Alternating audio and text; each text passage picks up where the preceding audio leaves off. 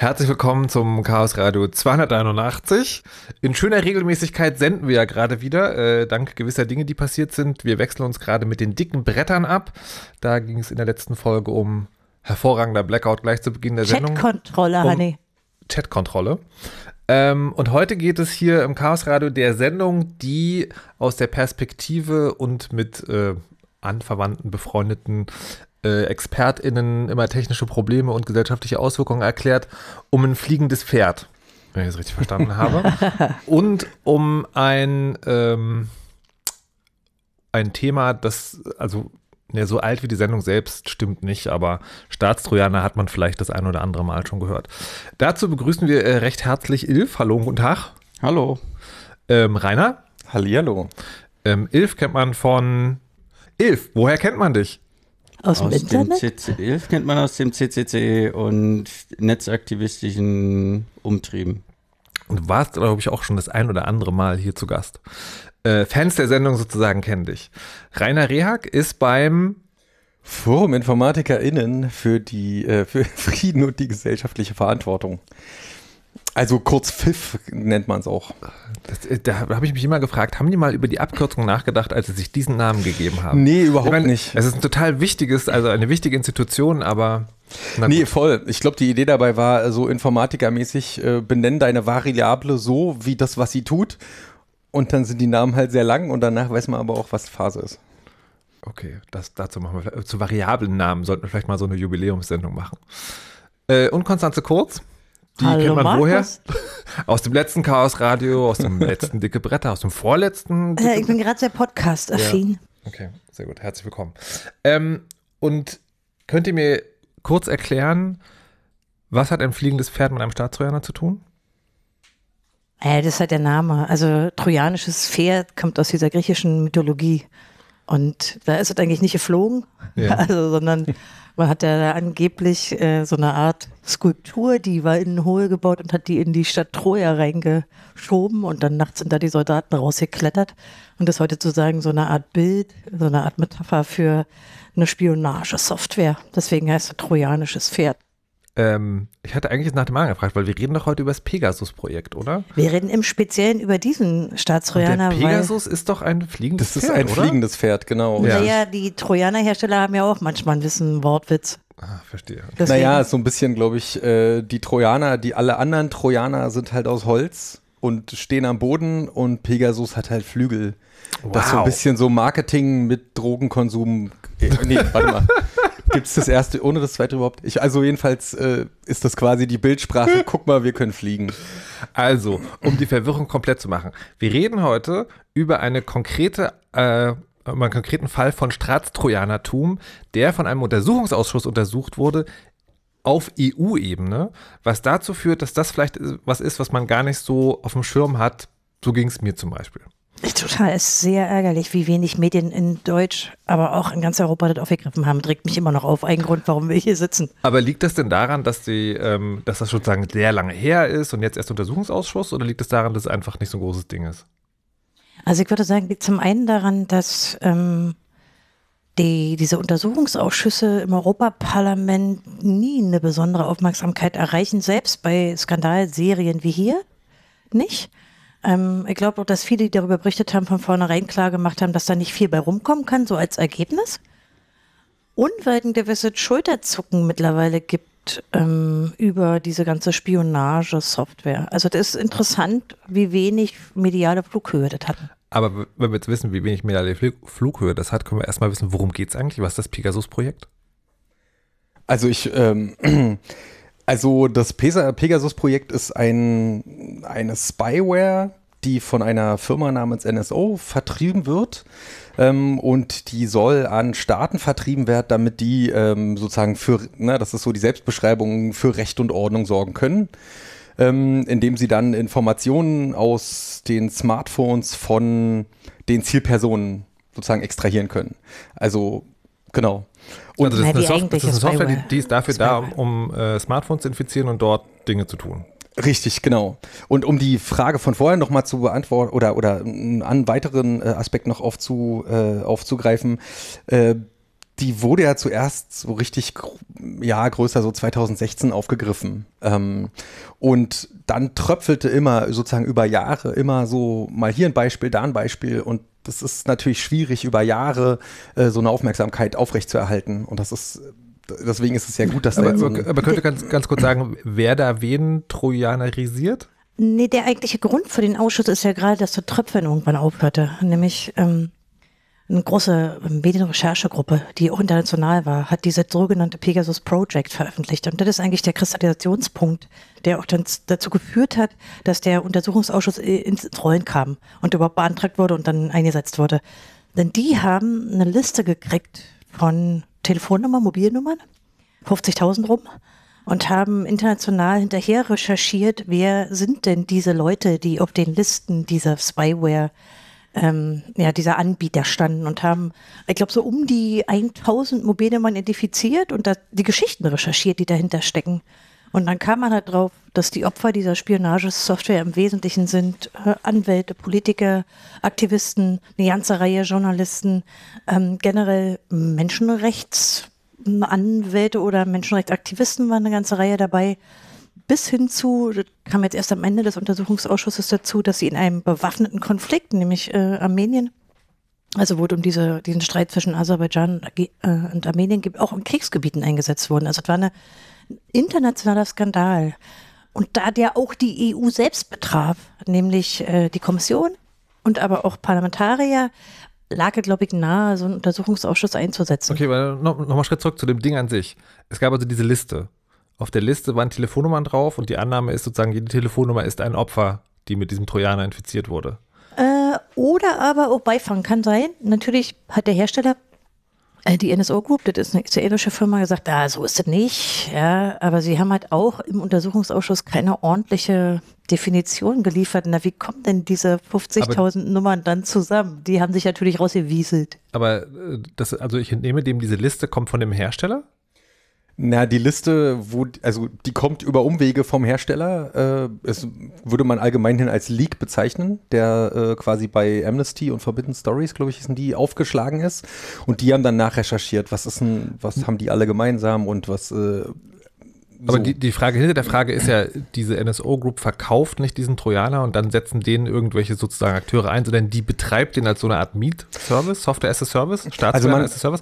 Das heißt, mhm. diese Liste waren nicht sozusagen Leute, die von einer, einem Akteur gezielt angegriffen wurden, sondern alles, was mit dieser Software jemals gemacht wurde. Also ist zumindest der Verdacht. Naja, Selected for Targets ist sozusagen die Überschrift, äh, die sie auch die NSO Group diese Nummernliste offenbar ja. selber auch nicht mehr abgestritten hat. Ja. Das kann vieles heißen. Ja, äh, ausselektiert als Ziel. Ja, da kannst du, kannst du dich wirklich drüber streiten. Der Punkt ist, äh, was glaube ich durch das Pegasus Project ganz klar wurde, ist, äh, wie viele Länder, nämlich über 70, die mittlerweile bedienen, dass es einfach ein, Standardermittlungsinstrument für viele Länder geworden ist, auch in vielen Demokratien, inklusive in Europa. Und wie wenig sich, glaube ich, die Öffentlichkeit bewusst war, wen die da eigentlich targeten, also wer auf der Liste steht. Denn behauptet wird natürlich immer, bis heute übrigens, das ist alles nur Verbrechen und Terror. Und sie haben aber einfach den Geschichten hinterher recherchiert und haben gesehen, wer das ist. Und die haben teilweise eben auch am Untersuchungsausschuss dann gesprochen, die Opfer dieser, dieser Spionagesoftware. Aber nochmal, auf der Liste stehen die Opfer. Weiß man sozusagen, wer den, wer dafür gesorgt hat, dass da Leute auf dieser Liste stehen? Also wer die Auftraggeber waren? Nee, ich, ich würde gerne noch ein paar Präzisierungen enden. Ja, gerne. Also, es ist nicht ganz öffentlich bekannt, woher die Liste ist, aus mhm. Quellenschutzgründen. Mhm. Ähm, es stimmt, dass NSO, der Hersteller von Pegasus und andere Hersteller von Staatstrojanern, ihre Produkte auch als Staatstrojaner as a Service anbieten und verkaufen. Das ist aber nicht exklusiv. Es gibt auch die Möglichkeit, wir geben euch das Produkt, wir geben euch die Hard- und Software und ihr betreibt das in Eigenregie. Mhm. Ähm, das Mit kommt auf den jeweiligen Kunden drauf an. Mhm. Ähm, die Lesart aus der öffentlichen Berichterstattung ist diese 15.000er Liste ist wohl so etwas wie die Ziele, die über das zentrale System eingegeben wurden. Äh, NSO bewirbt Pegasus und andere Hersteller ihrer anderen Staatstrojaner damit, man muss nur einen Identifier wie eine Mobilfunknummer, eine E-Mail-Adresse oder was auch immer des Ziels eingeben und äh, den Rest macht das System automatisch. Das guckt, wo ist die Handynummer registriert, welches Gerät ähm, ist damit verbunden, welche Software läuft da drauf und wie kann ich das Gerät am besten angreifen. Ähm, und so wie es öffentlich berichtet wurde, wurden diese 50.000 Telefonnummern in dieses System eingegeben, um potenziell Pegasus darauf zu infizieren. Nicht in allen ähm, Fällen hat das, funktion äh, hat das geklappt und wurde diese Infektion durchgeführt, aber in sehr vielen. Und Wer das, das beauftragt hat, das wissen nur NSO und die jeweiligen Kunden dieses Produkts. Die wollen das aber öffentlich nicht sagen und nicht zugeben. Hm. Aber nur kurze Verständnisfrage. Das heißt, die Infektion ist nicht so, also ich kannte das bisher nur über, ähm, also bei staatlichen Stellen zumindest, du brauchst die Hardware in der Hand und schließt sie irgendwo an und dann, sondern dass die versuchen einfach sozusagen zu jeder Mobilfunknummer rauszufinden, was gäbe es da für Angriffsvektoren über verschiedene Dinge und dann passiert das im Zweifelsfall auch over the air und auch Zero Click, das war ein Teil der Berichterstattung, den natürlich auch vor allen Dingen der betroffenen Mobil Mobilbetriebssystemhersteller Apple sehr verärgert hat und auch zu juristischen Verfahren gegen NSO geführt hat. Aber also er hat zusammengefasst, was zu sagen eigentlich schon in den ersten zwei, drei Sitzungen überhaupt Thema war. Die haben sich erstmal erzählen lassen, was, können die? Was ist eigentlich der Kern der Veröffentlichung? Was ist dabei technisch rausgekommen? Ähm, und sowohl also der da drüben äh, und ich selber, wir waren auch Sachverständige, die haben sich also Leute, die sich mit Staatsräubern länger auseinandersetzen, einfach eingeladen.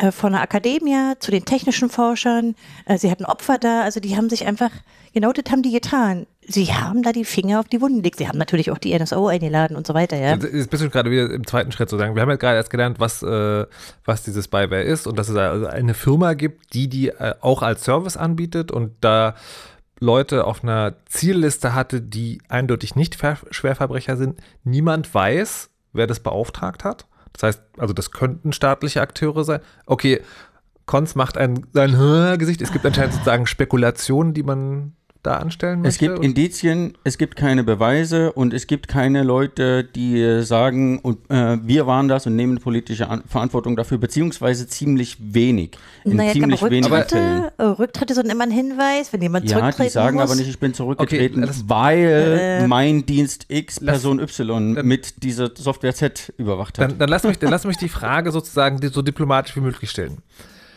Gibt es Akteure, wenn der jetzt rauskommen würde, wenn die sich jetzt hinstellen würden und sagen würden, also wir waren's, dann würdet ihr sagen, das überrascht uns gar nicht.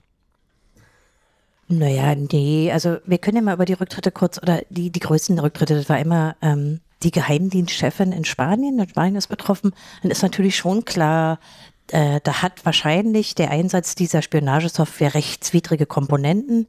Wir haben einige Länder, die sind nicht erschienen oder haben mit dem Untersuchungsausschuss nicht sprechen wollen, denn der hat ja wenig Möglichkeiten. Da weiß man natürlich auch, hm, da wird wahrscheinlich einige rechtswidrig sein, zumindest teilweise gegen die nationale Gesetzgebung verstoßen. So. Und wir haben natürlich die Opfer, die jetzt nicht aus europäischen Demokratien stammen, sondern aus irgendwelchen Diktaturen. Naja, da brauchst du dir natürlich über die Rechtslage keine Gedanken machen. Insofern, du kannst schon rückschließen, das machen ja auch Forscher auch sonst immer, wenn sie Schadsoftware finden. Aber da gab es niemanden, zumindest erinnere ich mich an niemanden, auch von den Betroffenen, der nicht gesagt hat, ja, wir waren's, mea culpa oder so. Mhm. Auf keinen Fall. Denn nach wie vor ist es ja so, die wollen auch weiterhin ihre mhm. Staatstrojaner behalten, ja. Mhm. Und das ist also, um es mal konkret zu machen, wenn jetzt irgendwie DissidentInnen in Polen oder in Ungarn überwacht worden sind, ähm, und wir wissen nach den äh, zumindest nach den Angaben von der NSO Group, dass sie nur an staatliche Stellen was verticken, kann man sich eben sozusagen zusammenzählen, mhm. wer da wie was gemacht haben soll. Und teilweise, also man weiß natürlich auch, was weiß ich in Deutschland oder in Polen, dass bestimmte, was weiß ich, in Polen war es, glaube ich, Justizministerium oder so, dass sie sich so eine Dinger gekauft haben. Und das heißt, den letzten Schritt muss man halt dann selber gehen. Mhm. Das ist, das ist ein wichtiger Punkt. NSO und viele andere Staatstrojaner-Hersteller, nicht alle, sagen, dass sie nur an staatliche Stellen verkaufen, nämlich an Behörden, Polizeien und Geheimdienste. Militärs. Militärs. Ähm, und sie sagen teilweise auch unter Druck, an welche Staaten oder zumindest Zahlen von Staaten. Mhm. Ähm, oder welche sie nicht mehr bedienen, das haben sie auch im Markt. Das, Genau, eh, ehemalige Kunden, die sie rausgeworfen haben, nach Öf Medienberichterstattung, öffentlichen Druck, dass sie das dann irgendwann mal zugeben müssen. Freiwillig tun die das nie. Aber wir wissen quasi von manchen Staaten, dass sie offiziell Pegasus-Kunde sind oder waren und dass Leute, die diesen Staaten ein Dorn im Auge sind, auch mit, Staat, äh, mit Pegasus infiziert wurden oder versucht wurden zu infizieren. Und da liegt es sehr nahe, äh, dass das eine mit dem anderen zusammenhängt. Gerichtsfeste Beweise sind aber extrem schwer zu bekommen, weil die im Endeffekt nur der Hersteller äh, NSO und die Behörden, die das äh, genutzt haben, haben. Das heißt aber auch, dass dieses Wir verkaufen nur an staatliche Stellen sozusagen den Wert einer Selbsterklärung hat, einer Selbstverpflichtung. Ja, naja, es gibt auch einige geleakte Verträge. Also ich erinnere zum Beispiel an den Fall, die nach der Veröffentlichung des Pegasus Projects. Über, mhm. über diesen Skandal reden ja. wir hier, aber danach, und zwar fast ein Jahr danach, hat die New York Times einen Geheimvertrag des US-Departments, also des Verteidigungsministeriums, äh, darüber geschrieben und Teil veröffentlicht, wo die wiederum Kunden sind der, der NSO. Also es gibt so eine Leaks, äh, Haaretz hatte einen, also es gibt nee, eine nein, israelische nein, nein. Zeitung, die das immer wieder. Nee, aber, aber, ich meine sozusagen, dass die, dass die Hersteller versprechen, dass sie nur an die Staaten verkaufen und an niemanden sonst. Das hat den Charakter der Selbstverpflichtung. Das kann, niemand kann das wirklich bestätigen.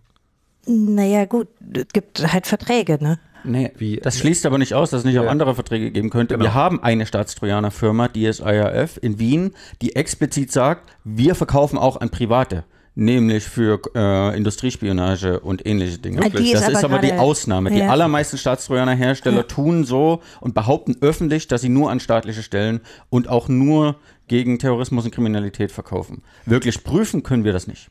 Und selbst wenn es so wäre, äh, wenn ich mir überlege, dass die halt ihre Sachen an irgendwie die Sicherheitsbehörden in Bahrain oder Saudi-Arabien verkaufen, macht es das jetzt auch nicht besser. Hm. Also selbst wenn das so wäre. Ja. Es gibt mehr Öffentlichkeit. Also neben der Tatsache, ich habe schon kurz angesprochen, ist halt ärgerlich, dass so wenige Medien diesen Untersuchungsausschuss verfolgt haben. Ist es trotzdem so, dass es mehr Medienöffentlichkeit gibt, mehr Berichte. Und dass ich auch die großen, also wenn ich jetzt die New York Times erwähnt habe oder eben auch äh, Haaretz aus Israel macht da eine Menge.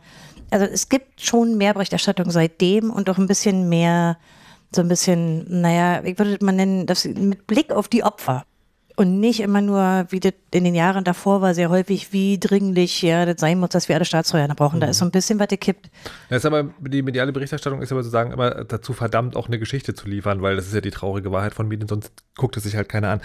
Kommen wir deswegen mal zurück zu dem Untersuchungsausschuss. Ihr habt schon kurz gesagt, der wurde einberufen, weil es eben diese, dieses, dieses große Rechercheprojekt gab und weil dann auch habe ich es richtig verstanden, Leute aus dem EU-Parlament betroffen waren? Mhm, einer sitzt, äh, mindestens einer sitzt auch drin. Ähm, ich kann leider den Namen schlecht aussprechen, weil das ein Baske ist. Das ist ähm, sozusagen einer der, ja, der Führer. Ja, danke schön. Der baskischen Unabhängigkeitsbewegung und der und Teile seines Büros und auch seiner Familie waren betroffen.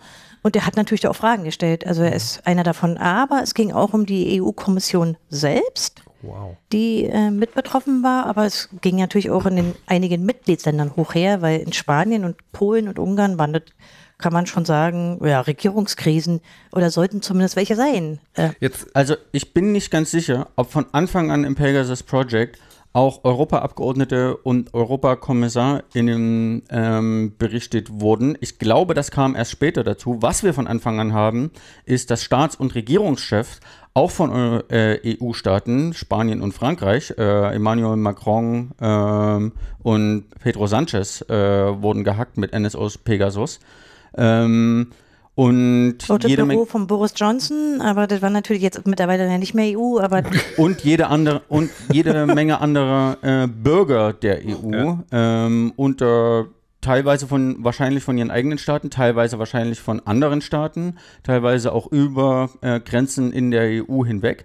Und dieses ähm, diese Welt der Staatstrojaner, von dem Pegasus nur einer ist, zu untersuchen. Ähm, der Aufhänger, der Startschuss kam mit dem Pegasus-Projekt, dass dann im Zuge dieses Pegasus-Projekts auch rauskam, dass Europaabgeordnete und Kommissare überwacht wurden, war ein zweiter Schritt. Das war nicht die, also, die Gründung. Also der Untersuchungsausschuss war sozusagen nicht explizit Pegasus, sondern war so generell, äh, welche Rolle spielen Staatstrojaner eigentlich? Der hat den komischen, ungünstigen Namen Pega und das steht für Pegasus. Der offizielle Name ist aber Untersuchungsausschuss Untersuchungsausschuss äh, über Pegasus und ähnliche Soft äh, Schadsoftware. Okay, jetzt will ich, ich, ich will da wirklich nicht tief einsteigen, ja, sozusagen. Deswegen äh, werdet ihr bestimmt gleich mit den Augen rollen oder, oder auflachen müssen, wenn ich sage, könnt ihr ganz kurz, ganz kurz die Funktion eines Untersuchungsausschusses erklären?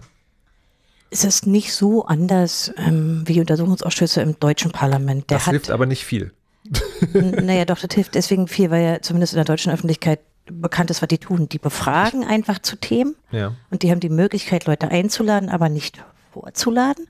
Also die sprechen Einladungen aus, die haben aber im Fall von Europa wegen der Größe Europas auch die Möglichkeit, in Staaten zu reisen. Das haben sie auch getan, auch außerhalb Europas. Sie sind nämlich auch nach Israel gereist und können äh, zusätzlich auch Gutachten einholen. Auch das ist bei uns so.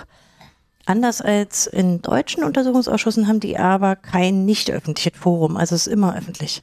In Deutschland ist es ja so, dass du gerade bei den Geheimdienstuntersuchungsausschüssen hast du halt einen Teil nicht öffentlich gehabt. Ilf kann ein Lied davon singen, weil der ja einen Geheimdienstuntersuchungsausschuss, äh, ja, Prinzip komplett mitgehört hat als Protokollant im Deutschen Bundestag. So, aber was, das heißt sozusagen, im, in, auf der Europaebene hat das dann also nur die Auswirkung, also nur in Anführungszeichen die Auswirkung, das Parlament ist dann informiert, aber das hat sozusagen keinerlei Konsequenzen? Na, man kann, also du hast ja gefragt nach so die ganz grundsätzliche Sache. Ja, ja. Also es gibt äh, gewisse Geschehnisse in der Welt, wo das Parlament sagt, Mensch, da müssten wir uns mal mit beschäftigen, aber das mhm. machen wir nicht alle gleichzeitig. Deswegen bilden wir eine Untergruppe, wo dann sozusagen anteilig die Fraktionen äh, repräsentiert sind und so weiter. Und diese Untergrund, äh, Untergruppe, hups, Untergrund, diese Gruppe ähm, kriegt dann Mittel an die Hand, so wie ein Sekretariat und die können Reisen machen und Leute befragen, wie Konstanze gesagt hat. Und die bereiten zum Schluss dann einen Report vor, wo es dann vielleicht auch abweichende Meinungen gibt oder so. Aber und dieser Report ist dann das, was die gelernt haben und das geben sie zurück an den großen Körper äh, sozusagen der, ähm, des Parlaments. Und alle, die sich dafür interessieren, die können dann da nachsehen. Das ist quasi so eine Art Willens- und Wissensbildung des Parlaments. Und mhm. dann ist der Ausschuss zu Ende und das Ergebnis ist der Ausschussbericht. Naja, Empfehlungen sind schon. Also sind schon also können auch Empfehlungen drin sein. Empfehlungen. Es sind ja, zwei ja, Dinge. Also mhm also ein Ausschuss soll einen Sachverhalt aufklären, äh, das ist der eigentliche Bericht, und mhm. Empfehlungen daraus ableiten. Das ist das zweite, weswegen das bei im EU-Untersuchungsausschuss auch zwei Dokumente sind, die, das, äh, die der erstellt hat und veröffentlicht hat. Aber Empfehlungen auch, können auch sozusagen im Sinne einer Gesetzgebung dann irgendwann genau. funktionieren. Okay. Wobei das im EU-Parlament, da kommen wir dann sicherlich noch drauf, ist es, äh, da das EU-Parlament kein Initiativrecht hat, ist es eher eine Bitte an die EU-Kommission, doch eine Gesetzgebung anzustoßen. Okay. Also immerhin mit einer Frist. Da, dadurch, also die EU-Kommission soll bis Mitte November diesen Jahres äh, dazu was vorlegen. Also es ist immerhin, ob sie es nun macht oder nicht, ist eine andere Frage, ja. aber das ist die Empfehlung und der, da hat sich ja auch das Plenum, also das große Parlament, mhm. nickend hat dazu gestimmt. Und das wäre auch ein Affront, wenn da jetzt nichts passieren würde. Na, da also, weiß ich nicht. Also, also das heißt sozusagen, aber der Untersuchungsausschuss ist sozusagen kein, kein scharfes Schwert, aber schon ein recht deutlicher Zaunpfahl, könnte man sagen. Also der macht, der, der hat sozusagen, also es ist, es ist nicht so, dass da zwangsweise Dinge passieren, aber es ist schon sehr viel mehr als nichts. Äh, ich bin da immer zwiegespalten. Okay. Also ich hätte natürlich auch gerne, dass die äh, was können, also im Sinne von politisch wohlgehört bewegen. Aber mh, mm, ich finde es natürlich trotzdem auch sehr wertvoll, dass die in hohem Maß Informationen sammeln, mhm. dass die Studien in Auftrag gegeben haben, insbesondere juristische, die ja auch nochmal Empfehlungen machen und dass sie Öffentlichkeit schaffen. Ich ich ärgere mich immer, dass da am Ende nichts rumkommt im Sinne von greifbar, wie man sich vielleicht jetzt so ganz am Ende wünschen würde, aber ich bin natürlich trotzdem dankbar für die Arbeit. Mhm. Also in Deutschland werden Untersuchungsausschüsse als schärfstes Schwert äh, des Parlaments äh, bezeichnet, mhm. weil die eben bestimmte Rechte haben, zum Beispiel eben äh, Zeugen richtig vorzuladen. Wenn da ein deutscher mhm. Staatsbürger angefragt wird, dann muss der auch erscheinen, ähnlich wie bei einer Gerichtsverhandlung. Oder okay. Merkel, die musste erscheinen. Mhm. Ähm, weswegen in dem ersten Teil der Aufgabe äh, Aufklärung, Informationen sammeln, Dinge untersuchen, äh, ein Parlament tatsächlich ziemlich viel erreichen kann. Oder auch Akten anzufordern, was Untersuchungsausschüsse in deutschen Parlamenten äh, ziemlich viel und aktiv mhm. machen. Äh, leider hat der haben Untersuchungsausschüsse im Europaparlament diese Macht nicht. Sie können nicht unbegrenzt Akten anfordern, zumal nicht von den Mitgliedstaaten, zumal nicht zu dem Themenkomplex, wo sie sich immer ausreden, dass das innere Sicherheit und damit nationale Hoheit und damit kein EU-Thema ist. Äh, und sie können keine Zeugen vorladen, weswegen die allermeisten Staaten, inklusive EU-Staaten, sich geweigert haben, ordentlich mit diesem EU-Untersuchungsausschuss zusammenzuarbeiten. Das heißt, der EU-Untersuchungsausschuss ist nicht annähernd so ein scharfes Schwert, eher wie so ein Brieföffner. Ähm, Na gut, aber Aber immerhin haben sie diesen nicht öffentlichen Teil nicht, der mich wiederum an deutschen Untersuchungsausschüssen immer wieder sehr ärgert, weil wenn es dann wirklich, wenn es dann wirklich zum Schwur kommt, dann ist es nicht öffentlich, weißt du? Ja. Und das haben die nicht. Also zumindest wurde alles offen besprochen und es gibt auch äh, von allem eine Aufzeichnung. Und dankenswerterweise Ja. hat eine kleine Initiative mit dem Namen Netzpolitik.org auch alle Transkripte veröffentlicht. Also wir haben das verschriftlicht, weil EU-Parlament, ich weiß nicht, die haben es einfach nie gemacht, was uns auch ziemlich geärgert hat.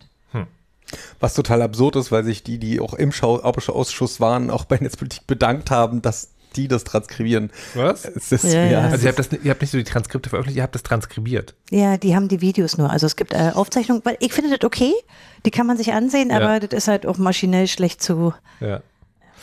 Na gut, ähm, jetzt wissen wir also alles, was, äh, was es da nicht gibt. Was, was gab es denn da? Was ist denn da dann passiert? Also zunächst mal haben sie wirklich die Fakten festgehalten. Wir wissen, dass äh, ungefähr wie viele Länder, also über 50, äh, die jetzt hier von der NSO Group dann auch irgendwie eingeräumt wurden, ähm, äh, Vertragspartner waren. Das sind so ein Deutschland bisschen. Äh, Deutschland gehört dazu, aber das wussten wir, glaube ich, schon vorher. Das ist jetzt keine Information aus dem Ausschuss, die kamen auch nicht. Also das BKA, das Deutsche Bundeskriminalamt, hat dankend abgelehnt, auch nur ein Wort zu sagen, hat auch nichts schriftlich abgegeben, soweit ich weiß. Also die Deutschen ha- haben aber da Vertreterin übrigens, also das war auch so eine bizarre äh, Vorstellung, weil da sitzt ja Katharina Barley von der SPD als Abgeordnete und die hat ihre Sprechzeit ja wirklich teilweise zur Verteidigung der deutschen Überwachungspolitik benutzt. Es war ein Schauspiel. Also es lohnt sich manchmal auch einzelne Untersuchungsausschusssitzungen anzusehen, aber die deutschen, deutschen Vertreter sind nicht gekommen. Toll. Katharina Barley war Bundesjustizministerin und Ja, hat grad sagen, Gesetzesänderungen durchgesetzt, mit denen deutsche Polizei und äh, Geheimdienstbehörden viel mehr Staatstrojaner einsetzen konnten als vorher. Weswegen es auch nicht verwunderlich ist, äh, dass sie ihre eigene Gesetzesinitiativen äh, von ein paar Jahren vorher jetzt nicht sofort umfassend kritisiert. Und Leider als Fehler saß da gerade Ilf und war der Sachverständige und musste sich also, äh, habt ihr das auf Deutsch gemacht? Habt ihr auf Deutsch gemacht, ne? Da wird ja dann übersetzt. Teilweise. Mit Oh. den deutschen Abgeordneten habe ich Deutsch geredet, mit den anderen Englisch. Und musste sich auch noch mit Katharina Barley auseinandersetzen, die also die Defensive geriet. Es war ein Schauspiel. Hast du, Lohnt dann, sich. hast du hinterher so ein Achievement bekommen für nicht laut loslachen oder sowas? Wird das- Nee, ich wollte ja mit Katharina Barley noch wetten. Äh, und zwar geht es ja immer nur darum, dass Staatstrojaner nur gegen ganz böse Kriminelle, Schwerstkriminelle und so eingesetzt werden.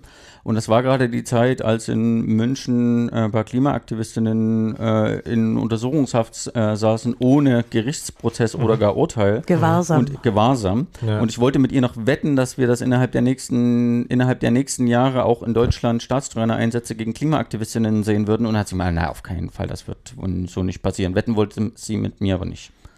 Aber nachdem wir jetzt das Telefon der letzten Generation schon sagen. abgehört haben, also mit genau dieser rechtlichen Befugnis können die Polizeibehörden und Staatsanwältinnen auch Staatstrojaner aufspielen. Äh, eine Sache fand ich auch Ja. sehr spannend, äh, die bei dem Untersuchungsausschuss rauskam. Äh, und zwar haben sie selber gesagt, es sind äh, 60 Kunden in 45 Ländern. Und da merkt man schon, es ist halt nicht, da kauft nicht ein Land ein, sondern eine Behörde und es können einfach auch mehrere Behörden in einem Land sein. Und das finde ich irgendwie sehr, sehr spannend, wenn da so Hacking-Befugnisse sind, äh, dass die sich da auch, weiß ich nicht, äh, ob die da miteinander oder gegeneinander arbeiten oder so, aber sozusagen, dass da zum Beispiel in Deutschland verschiedene Polizeien, verschiedene Geheimdienste und die könnten das irgendwie alle haben. Und alle einzeln sind die alle einzelnen Kundinnen und vielleicht reden die auch noch nicht mal miteinander. Also tatsächlich so, die haben halt auch ein bisschen größeres Fass aufgemacht. Also ähm, das fing so an mit äh, technisch, technischen Details zu erklären, die Ergebnisse der technischen Analysen, äh, dann so ein bisschen auf die, das Rechtliche natürlich zu gucken, dann die einzelnen Länder anzugucken, wo es Skandale gab. Also die haben auch versucht, den Markt zu beleuchten. Das war auch gerade, also zu der Sitzung, wo ich selber da war, so. Also was hat sich da eigentlich verändert? Äh, welche Länder haben eigentlich in Europa jetzt schon lange die Erlaubnis für Staatstrojaner? Also die blicken teilweise ja schon auf ein Jahrzehnt Gesetzgebung zurück. Das sind vor allen Dingen äh, Frankreich, das ist aber auch Deutschland. ähm, Italien, dann Großbritannien, die sie noch mitgezählt haben, hm, ähm, Niederlande und Polen, wo man einfach schon, äh, ja, auch teilweise, man hat da Urteile, lange ähm, ja, Berichte von Kontrollinstanzen und so, die haben also richtig versucht, auch da reinzugucken. Das haben aber teilweise auch die in Auftrag gegebenen Studien gemacht, die sind auch öffentlich. Die kann man auch nachlesen. Sind also, da haben wir so Juristen oder manchmal auch Kanzleien. In einem Fall haben sie so eine große Kanzlei beauftragt, die Rechtslagen so abzuklopfen. Ist halt auch komplex in viele EU-Länder. Aber der klare Befund ist, kann man nicht anders ausdrücken. Das ist auch irgendwie jetzt nicht weiter überraschend. Das ist ein riesengroßer Markt. Demokratien sind Käufer in hohem Maße. Wir, wir als Europa, aber auch wir als Deutschland. Und wir befeuern diesen Markt.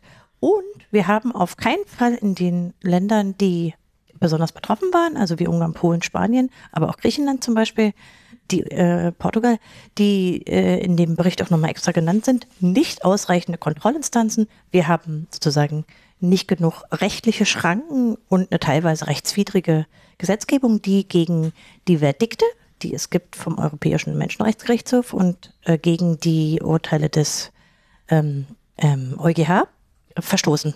Und das merken die natürlich dann in dem Bericht auch an. Und für die einzelnen Länder, die äh, teilweise rechtswidrig diese Spionagesoftware eingesetzt haben, haben sie halt für jedes Land auch spezielle Empfehlungen. Wie, was heißt denn rechtswidrig in dem Fall?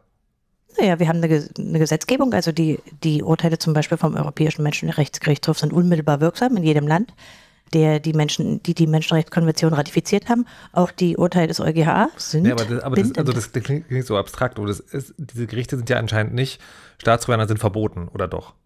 Nee, aber da, nee, da steht ein bisschen mehr drin. Äh, zum Beispiel, dass du Kontrollinstanzen haben musst, wie diese Kontrollinstanzen aussehen, wann die was prüfen bei Staatstrojaner einsetzen, welche Berichtspflichten du hast. Auch das kann rechtswidrig sein, wenn du einfach nicht hast an deinem mhm. Gesetz oder einfach so eingesetzt wurde. Mhm. Ja, also das merken die auch pro Land an, jeweils, äh, also die, okay, aber, für also, alle Länder. Nee, aber, der, aber der sozusagen, also für die Leute wichtig, die sagen jetzt nicht drin, nicht negativ drin sind, ist, der Europäische Menschengerichtshof Menschengerichtshof hat nicht verboten, Staatsräume einzusetzen, aber der Einsatz ist an bestimmte Bedingungen geknüpft und die sozusagen werden dann in der einen oder anderen oder mannigfaltigen Form irgendwie gebrochen und das wird dann okay. Ähm, ihr habt aber erzählt, dass da auch die Opfer zu Wort kamen. Wer waren da auch Schwerverbrecher? Äh, null.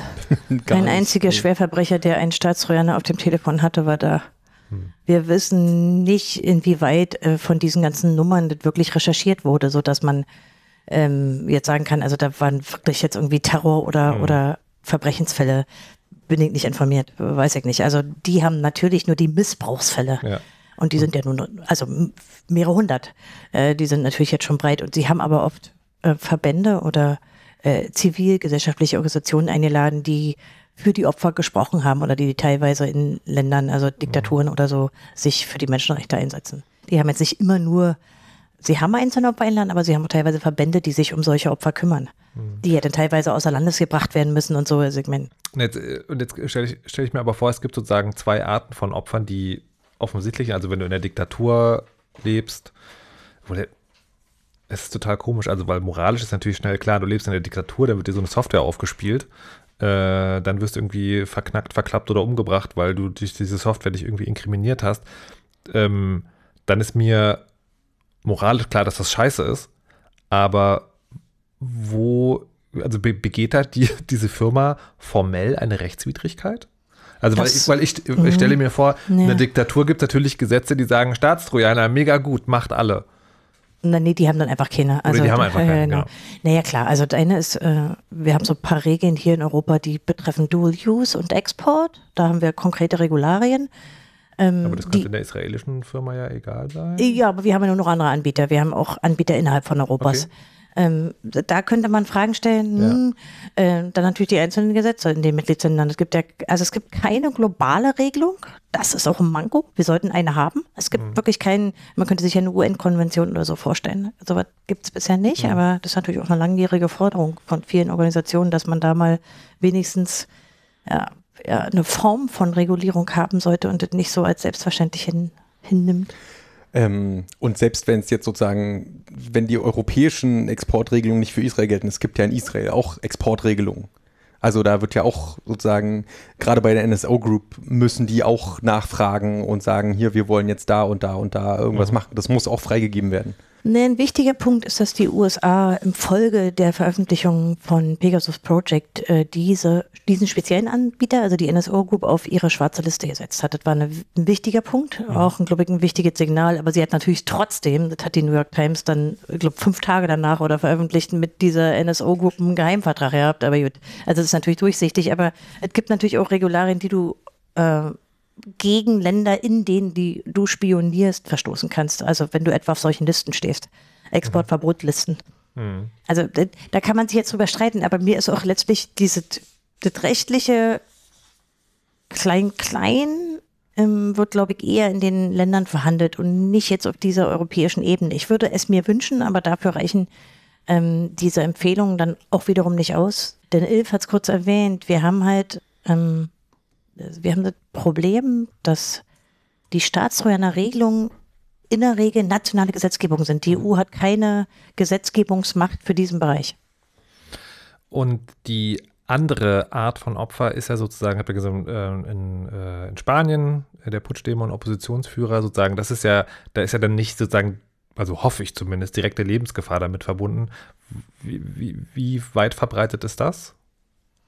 Äh, das ist dann einfach rechtswidrig. Das ja. hat jetzt erstmal zu Rücktritten geführt, aber natürlich auch zu Diskussionen, weil zum Beispiel in Polen das eben mitten im Wahlkampf war und da waren Oppositionspolitiker betroffen. Also das ist ja dann auch eine politische mhm. Diskussion. Mhm.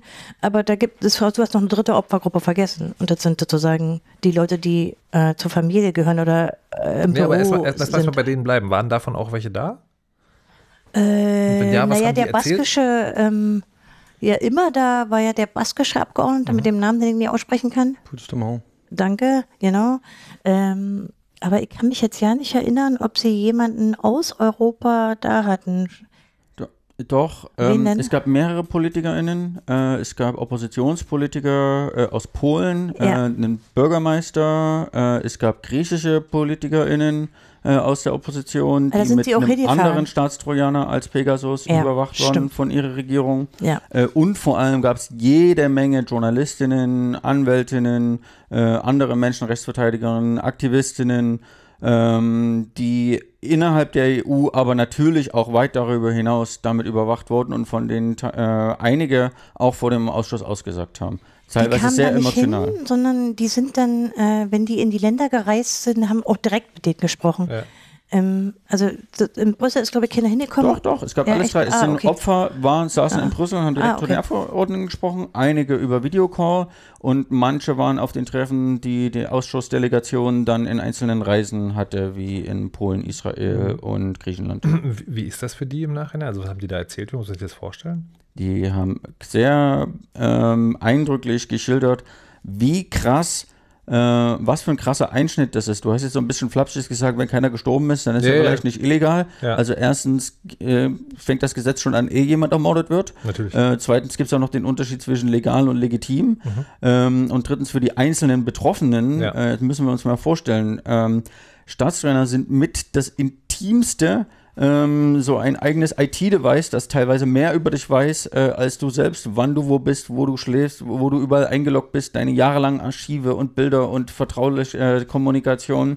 Äh, wenn das von einem Geheimdienst, einer Polizei mit möglicherweise sogar politischen Motiven, äh, wenn darin eingedrungen wird. Das ist ein unglaublicher Vertrauensbruch. Die Leute hatten äh, Probleme, dass ihren pa Partnern, ihren Umfeld, ihren Kommunikationspartnerinnen, ihren journalistischen Quellen, ihren äh, Mandantinnen, äh, wenn sie äh, Anwältinnen waren oder so, äh, zu verklickern und auch selbst damit klarzukommen, dass sie keinerlei Rückzugsraum mehr haben. Denn wo hält man sich schon auf, wo dieses blöde Gerät nicht in der Nähe ist und äh, das Mikrofon anmachen kann, die Kamera anmachen kann oder irgendwie das mitlockt. Also die persönliche Erfahrung der Opfer so war echt das war echt beeindruckend. Ja. Auch in der Berichterstattung schon, es gab Leute, es nicht nur die Überwachung, dass, die dass jemand anders in der Privatsphäre ist, von manchen Journalistinnen wurden dann irgendwie Nacktbilder erstellt und die wurden in irgendwelchen komischen Blogs dann veröffentlichen, wo Leute dann einen Shitstorm äh, damit entfachen. Auch das kann äh, Folge von dieser Überwachung sein. War, war, das, war das dann aber von den Akteuren sozusagen eine Aktion oder hat dann sozusagen jemand, der mit diesem Trojaner gearbeitet hat, das für private Zwecke ausgeschleust? Also wie kommt es denn zu sowas? Das war, glaube ich, in Ungarn von Direkt 36. Erinnere ich mich nicht mehr an die Spezifika von dem Fall, aber ich glaube, da ist die Vermutung, dass der Geheimdienst, oder war das Aserbaidschan, ähm, diese Operation gemacht hat und dann, ob, ich glaube, Also das ist wieder das- so. Das ist gezielt. Es, es, die, die Annahme ist, dass es gezielt passiert ist. Mhm. Ob das jetzt gerichtsfest vom Ausschuss bewiesen ist, ist, glaube ich, schwer zu sagen. Aber Ja. so war das schon in der ursprünglichen Medienberichterstattung, die überhaupt das zu diesem Ausschuss geführt hat. Und was man, glaube ich, noch hinzufügen muss, ist, dieses Trauma in Bezug auf die, auf den, das eigene Smartphone ist ja die eine Sache, aber die zweite ist natürlich, dass alle, mit denen man kommuniziert, dadurch ja auch komprimiert sind. Also was ich alles auf meinem Smartphone habe, ich kommuniziere mit Leuten, ich schicke Sachen hin und her und so weiter. Das ist natürlich nochmal umso krasser, wenn ich irgendwie in der Opposition irgendwo bin, wenn ich irgendwie Journalistin bin, weil es auch alles meine Quellen betrifft und so weiter. Und es ist natürlich auch, wenn dann, ich habe es vorhin so scherzhaft auch gesagt, wenn dann wirklich jemand stirbt, ne? Khashoggi ist so ein Fall, ähm, wo die Vermutung ja ist, dass das über das Smartphone der Frau ging oder der der Journalist, der, von Saudi-Arabien oder in der Genau, genau, der, der, genau, der in der türkischen, äh, also in der äh, saudi-arabischen Botschaft in der Türkei äh, zerstückelt wurde. Ähm, und äh, wo das sozusagen über sein Umfeld, also seine zu werdende Frau, glaube ich, gewesen ist. Das heißt, das muss man sich natürlich auch überlegen. Diese Leute, ähm, ob da, wie viel da jetzt passiert oder nicht, die nehmen natürlich auch mit, ich war das, die die anderen Leute mit reingerissen haben. Das ist halt sozusagen diese, diese Verbindung, die wir natürlich mit diesen, äh, mit diesen Smartphone-Kommunikationsmitteln alle haben. Und was für sich für irgendwelche Pläne, die man macht und so weiter. Das, Und wir haben übrigens auch Morde. Also es gibt mehrere Journalistinnen zum Beispiel in Mexiko, äh, Ja. die nur wenige Tage nachdem ihr Gerät mit Pegasus infiziert wurde, tot aufgefunden wurde. Ähm, Nun ist Mexiko immer ein krasser Fall, weil da wirklich sehr viele Journalisten pro Jahr zu Tode kommen. Aber es gibt auch noch einen riesigen werden. indischen Skandal, der immer, der auch englischsprachig berichtet wurde, wo äh, offenbar die Polizei als Staatstrojanerbenutzer immer wieder Daten manipuliert hat auf einem Telefon, auch erfolgreich und Leute in den Knast gebracht hat. Krasse Geschichten, die Andy Green rausgegraben hat und veröffentlicht hat. Also es gibt natürlich den Missbrauch des Missbrauchs auch noch. Ja, das, ich fand die Geschichten, die, äh, ich konnte die mir kaum auf Video ansehen. Ich habe die dann in dem Schriftlichen nachgelesen, weil ich das auch sehr emotional fand, weil du bist halt, du bist doch wirklich der, der, du bist sozusagen der, oder dein Umfeld ist der stinkende Kollateralschaden, ja. Du bist ja für die, die können ja nichts dafür. Du hast ja auch ziemlich pri viele private und auch teilweise intime Daten von anderen, nicht nur von dir selbst, ja. Und das ist halt, ist schon, also mir geht das immer relativ nahe, das zu lesen, weil das eben, weil die ja ihr Trauma auch beschreiben. Und auch, das ist ja auch so ein bisschen, also wie gehst du denn danach damit um? Okay, du bist dann erstmal die Spyware los und du hast vielleicht noch eine Idee, wer der Auftraggeber war, aber es ändert ja trotzdem, wie du emotional zu so einem Geräten und dieser ganzen digitalen Gesellschaft stehst, ja, wenn du einmal darunter gerätst. Und die Normalisierung dieser Staatsräume ist, was mich wirklich aufregt daran. Also ich möchte an dieser Stelle sagen, weil wir haben das, wir haben die technische Seite, lassen wir heute so ein bisschen außen vor. Man muss einfach einmal ganz explizit sagen, Staatstrojaner ist im Prinzip nicht unterschiedlich zu das Handy in der Hand haben. Also man kann halt einfach alles machen. Man kann alles lesen, man kann alles anwerfen, man kann alles mitschneiden, man kann, es also wie, du hast das Handy selber in der Hand, aber es ist halt nicht deins und derjenige, der es hat, kriegt, wenn ich es richtig verstanden habe, zum großen Teil auch gar nicht mit, was da passiert. Naja, Staatsräuber sogar heute, auch legal, auch in Deutschland ein bisschen mehr. Du kannst nicht nur auf das äh, Smartphone selber zugreifen, sondern du kannst legalistisch auch die Daten, die mit dem Smartphone verbunden sind, die meisten Leute haben heute irgendeine Cloud-Lösung oder so abgreifen. Also schon ein bisschen mehr. Also das bereitet sich so ein bisschen wurzelartig auf. Auch die Dienste, die du auf dem Smartphone nutzt, können sie legal abgreifen. Und das ist übrigens auch Teil von diesem ähm, wir haben ganz am Anfang ein bisschen darüber gesprochen, was eigentlich eine Dienstleistung ist. Es ist halt auch ohne technisches Vorwissen heute geliefert an diese Behörden. Ja, die, du- du kriegst es quasi hingestellt und brauchst das nur noch klickibund die benutzen. Du brauchst kein technisches Vorwissen mehr. Soweit ist das sozusagen schon gediehen. Die machen dir Maintenance, die haben äh, eine Hotline, wenn mal was nicht geht, ja, die stellen dir das hin und du schreibst den Vertrag und dann kannst du sagen, wer, wer kriegt die Spionagesoftware. Das ist schon echt eine ausdifferenzierte Branche. Mhm. Und dass das überhaupt legal möglich ist, äh, dass wir darüber überhaupt reden müssen, dass wir, die, dass wir den Schranken setzen, finde ich schon krass. Das ist eine Normalisierung, die ich mir vor zehn Jahren. Ich meine, wie alt ist das Urteil in Deutschland? 2008. 2008, Ich, ja. ich habe die ganze Zeit immer im Kopf sozusagen, es gibt ja diesen, äh, diesen Gedanken sind Freispruch und das sozusagen diese, diese Freiheit des Selbst. Ne? Also ich kann, das ist ja das, was die meisten Leute auch in ihrem Smartphone haben. Also was da drin ist, ist, ist ja keiner Rechenschaft schuldig. Und das ist ja, der Vergleich sozusagen ins Gehirn einzubrechen, liegt da nicht so fern.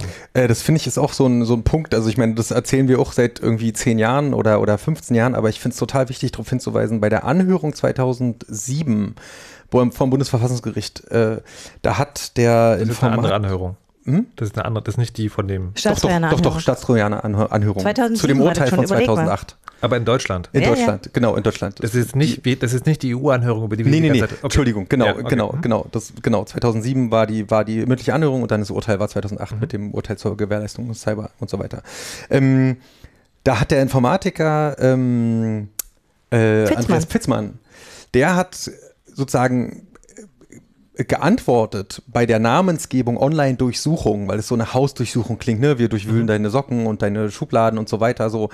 Ähm, der hat gesagt, nee, wenn ihr eine Analogie haben wollt, dann ist es die Analogie des Verabreichens von bewusstseinsverändernden Drogen und danach eine Befragung durchzuführen. Das ist die Analogie. Und ich finde, das ist nach wie vor eine, das ist, das ist die Analogie eines Informatikprofessors, um zu erklären, was da passiert. Das haben die, glaube ich, damals ja nicht so verstanden, was der eigentlich sagen wollte, nämlich, dass du in diese Denken eingreifst. Genau, und noch eine war zweite noch ein Sache. früh. Genau, und noch eine zweite Sache, die, die hat sich zu damals auch geändert. Also dieses, dieses Intimsphäre und so weiter, das, also jetzt nicht abschätzig, aber das haben wir jetzt äh, besprochen. Das ist ein Aspekt. Aber der zweite Aspekt geht ja noch weiter. Ähm, mittlerweile ist ja das Smartphone auch so ein Universalschlüssel geworden. Ich will irgendwie eine Banküberweisung machen, dann kriege ich irgendwie die Smart TAN auf mein Smartphone oder ich muss meine, muss Sachen absegnen als zweiter Faktor. Das heißt, und auch für DissidentInnen, wenn ich irgendwelche, irgendwelche Art von Sicherheit haben will und so weiter. Das Smartphone ist eben nicht mehr nur irgendwie meine, meine Schaltzentrale für mein Leben, sondern eben auch eine Sicherheitszentrale für ganz viele andere Sachen. Und das kommt ja jetzt noch dazu. Das war halt vor zehn Jahren zum Beispiel noch nicht so. Also da tut sich auch was in der Nutzung. Und umso, umso krasser ist natürlich dieser, ähm, ähm, dieser Eingriff. Wir sollten das ruhig mal offenlegen. Also wir schreiben gerade an der Stellungnahme jetzt jetzt gerade für das Bundesverfassungsgericht, weil wieder über Staatsräume entscheiden wird, nämlich ähm, über die Staatsräume in Deutschland in der Strafprozessordnung, die ja un, in einem unglaublich frechen Hauruck-Verfahren ohne eine ordentliche Sachverständigenanhörung durchs Parlament gezogen wurden, in der früheren Regierung natürlich. Darüber schreiben wir gerade und, und haben uns versucht, Gedanken darüber zu machen, was hat sich eigentlich wirklich verändert? Technisch, wie gehen wir heute damit um? Und das ist so ein bisschen die Essenz, die, die Rainer jetzt so ein bisschen zusammengefasst hat. Also es wird auch in Deutschland nochmal ein Urteil dazu geben, aber eine EU-Regulierung und überhaupt mal so Basisregeln wären natürlich ein wichtiger Schritt, Warte, um- bevor, bevor wir dahin kommen, sozusagen, was das Ende, was das Fazit und was vielleicht Forderungen auch sind, nochmal, ähm, wir waren jetzt bei den Betroffenen, die da befragt wurden. Ihr habt gesagt, es, aber es sind nicht nur Befragen. Nee, stopp. Bei den Befragen habe ich noch einen interessanten Ding, weil ihr habt gesagt, dass NSO dann unter Druck doch noch irgendwie so eine Länderliste rausgesetzt. Das kann ich mir gar nicht vorstellen. Also wie.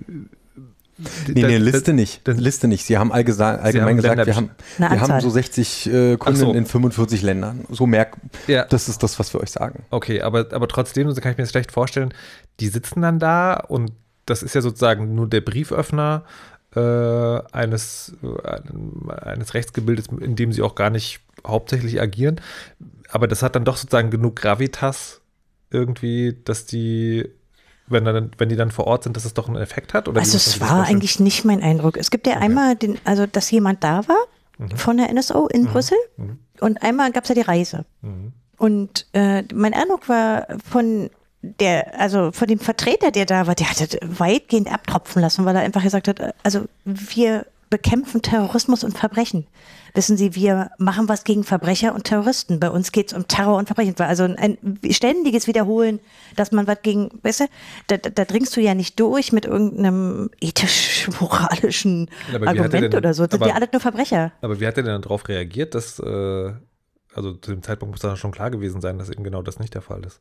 Aber Nee, da, wir machen was gegen, verstehst nicht? Terror und Verbrechen. Okay. Und Na, aber in Israel, sogar noch mehr, sogar noch mehr. Sie haben wortwörtlich gesagt, wir retten Leben. Wir retten Leben. Das, ist, das ist das Mindset dahin, oder zumindest das offengelegte. Sorry.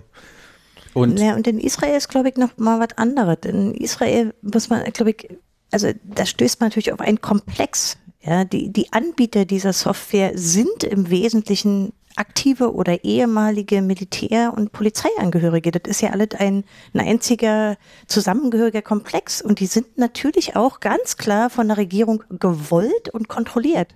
In dem Sinne, ähm, nicht im Sinne von kontrolliert wie eine Kontrollbehörde, sondern kontrolliert im Sinne von äh, bestimmen die Aufgaben. Das ist auch überhaupt nicht umstritten. Wenn man das in den israelischen Zeitungen nachliest, ähm, gereicht das auch nicht wirklich mehr zum Skandal. Da hat sich auch niemand dafür interessiert, dass da irgendwie Fragen gestellt werden. Das ist, also ich fand das, ähm, ja, also eigentlich ein bisschen augenöffnend. Okay. Warte mal, ich wollte noch? als Ergänzung zu dem NSO-Vertreter Ja. im Ausschuss, der hat gesagt, es geht nur um äh, Terror und schwerste Kriminalität. Aber der ganze Aufhänger des Ausschusses ist ja, dass es hunderte Beispiele auf Ja, der ganzen eben. Welt gab, wo Ja. es nicht so ist. Und dazu meinte er, also was in der Zeitung steht, das muss man nicht glauben. Die Medienberichte, die müssen nicht wahr sein. Äh, das ist alles ganz anders, als öffentlich dargestellt wird. Ähm, und dann so eine Art Schizophrenie. Einerseits, wenn es Missbrauch gibt, dann sind dafür nur die Staaten, die Kunden verantwortlich und wir haben damit nichts zu tun. Andererseits, wenn NSO als Hersteller von Missbrauch erfährt, dann gucken die bei den Kunden auch nach, äh, ob das wirklich so war und beenden dann möglicherweise sogar das Geschäftsverhältnis mit einzelnen Staaten. Das aber nur in zwölf Fällen jemals passiert und normalerweise machen sie Terror und Verbrechen, nur nochmal um das äh, sicherheitshalber zu sagen. Was war was, einer dieser zwölf Fälle, wo sie dann abgesagt haben? Haben sie ja, sie haben, Haben sie sie nur die? Anzahl Okay, genannt und ja. sie haben kein Land genannt.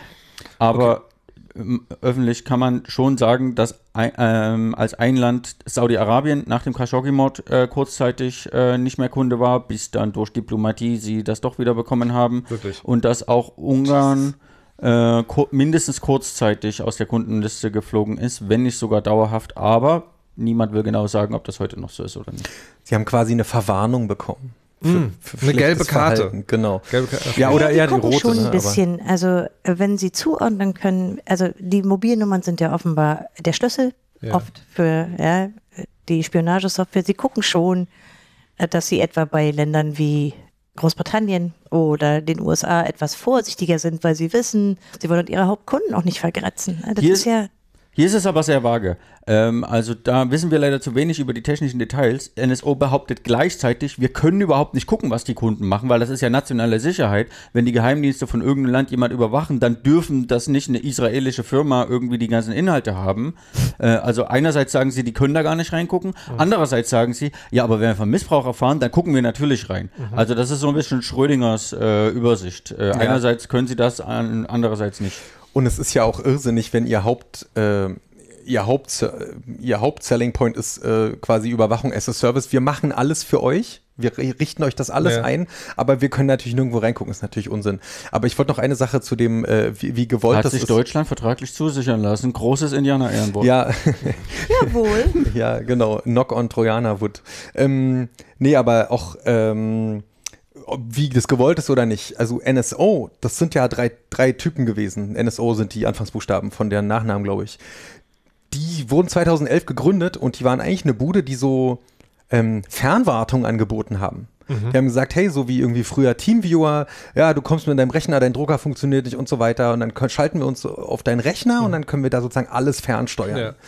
Das war, das war deren Geschäftsmodell. Und irgendwann kamen dann halt mal st- staatliche Stellen und meinten so, sag mal, könnt ihr das eigentlich auch, äh, wenn, wenn die Ziele das nicht wollen? Ja. Und da haben die sich erstmal auch innerlich irgendwie ne, gefetzt und was weiß ich. Und dann irgendwann äh, haben sie gesagt, na gut, Oh. machen wir so. Wie auch immer. Es gibt auch einige gefühlige Geschichten, da, da- spielt Nee, jetzt Reiter drauf an. Die, die, die haben auch schon bei Home Stories gemacht, vor allen Dingen der einer von, Ja, äh, ja. von den Gründern und hat da erzählt, wie er mit seinem Gewissen gerungen hat. Oh bitte, ey. Ja, ja, also bei den. Aber bei, jetzt verkämpfen sie ja Terror und Verbrechen. Deswegen Genau. ist es- Ja, haben sie ja, Ja. nur, das ist ja überhaupt der Grund. Und Ja, das, ja. was, was sie auf dem Lohnzettel kriegen, das beruhigt das Gewissen auch meistens. Das mu- muss man, glaube ich, auch sagen. Aber ich wollte nur sagen, ne, also es ist jetzt, also das ist schon, da, da haben sich auch welche gefunden, die was können und die was wollen. Okay. Nur von wegen, wie gewollt das ist. Ähm, ihr habt äh, auch erzählt, dass, die, dass der Untersuchungsausschuss auch sozusagen so Studien in Auftrag geben kann. Da war jetzt schon, das eine, was ihr gesagt hatte, ist äh, juristische Sachen. Gab, Gibt es da noch mehr? Wo, wo, also gab es auch so eine also explizit angefragte gesellschaftliche, soziologische, politische, was auch immer, Komponenten? Nee, die haben schon alle einen juristischen Fokus, aber sie hatten durchaus auch Forscher da. Mir ist vor allen Dingen eine holländische Forscherin in Erinnerung, Forscherin in Erinnerung, die jetzt nicht speziell Juristin war, sondern auch so ein bisschen äh, versucht hat, eine gesellschaftliche Perspektive reinzubringen und die was betont hat, was jetzt bei uns hier so zwischendurch rauskam. Nämlich, dass mh, mm, es sehr, sehr wenig faktische Forschung gibt und ganz viel ähm, ja, so Wissen raten ist. Also, dass man, die, die hat auch sehr betont, und das ist auch Teil jetzt der Empfehlung geworden, dass man da unbedingt mehr Forschung reinstecken muss. Dass man sich nicht nur auf die Versicherungen äh, von diesen äh, shady Firmen da verlassen mhm. kann. Also, wie wenig ähm, das genehmigt wird, wenn man da mal so Drittmittelprogramme macht, dass es in manchen europäischen Ländern überhaupt keine Forschung dazu gibt. Also, das, die haben schon versucht, das reinzunehmen. Ähm, mir ist, wie gesagt. Aber Forschung zu was? Na, zu diesem ganzen Feld. Also Arbeit, die technisch machen, ähm, zum Beispiel auch ein bisschen vergleichende rechtliche Studien, was äh, gibt es überhaupt für Möglichkeiten der Kontrolle?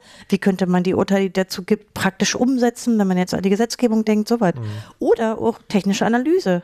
Das sind ja faktisch zwölf Hanseln, die das auf der Welt machen. Ja, das ist ja wirklich, das ist ja lächerlich wenig, wenn sich jetzt dieses Konsortium der die, dieser internationalen Medien nicht dahinter geklemmt hätte, würde auch, glaube ich, die Aufmerksamkeit dafür gering sein.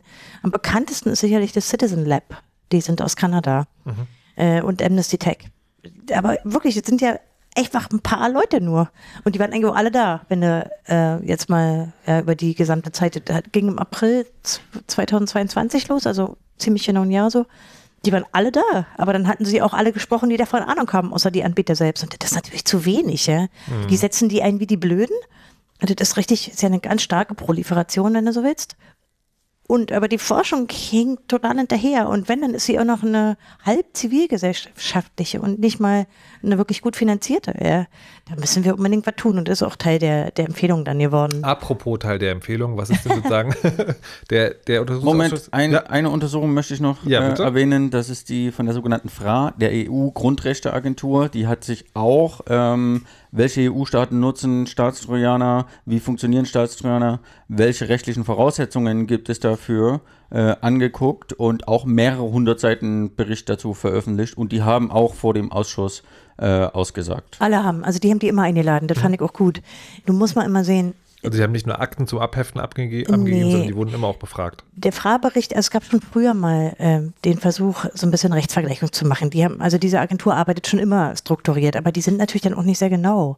Das kann sich jeder, der sich den Teil über Deutschland ansieht und die deutsche Rechtslage kennt, was Staatsräume sind, mal durchlesen. Dann merkt man natürlich, das bleibt relativ oberflächlich, weil wir einfach viele EU-Staaten haben. Mhm. Ja lesbar, also wirklich, man sollte sich durchlesen, wer sich dafür interessiert. Also so, so sollte das jetzt nicht klingen. Okay, kommen wir also zum Ende. Der Untersuchungsausschuss hat sozusagen seine Arbeit abgeschlossen und Empfehlungen abgegeben. Hm, also, Mitte Juni jetzt erst so. Was wir, was wir schon ge gehört haben, ist, er hat der EU-Kommission empfohlen, da mal tätig zu werden. Hm? Was noch?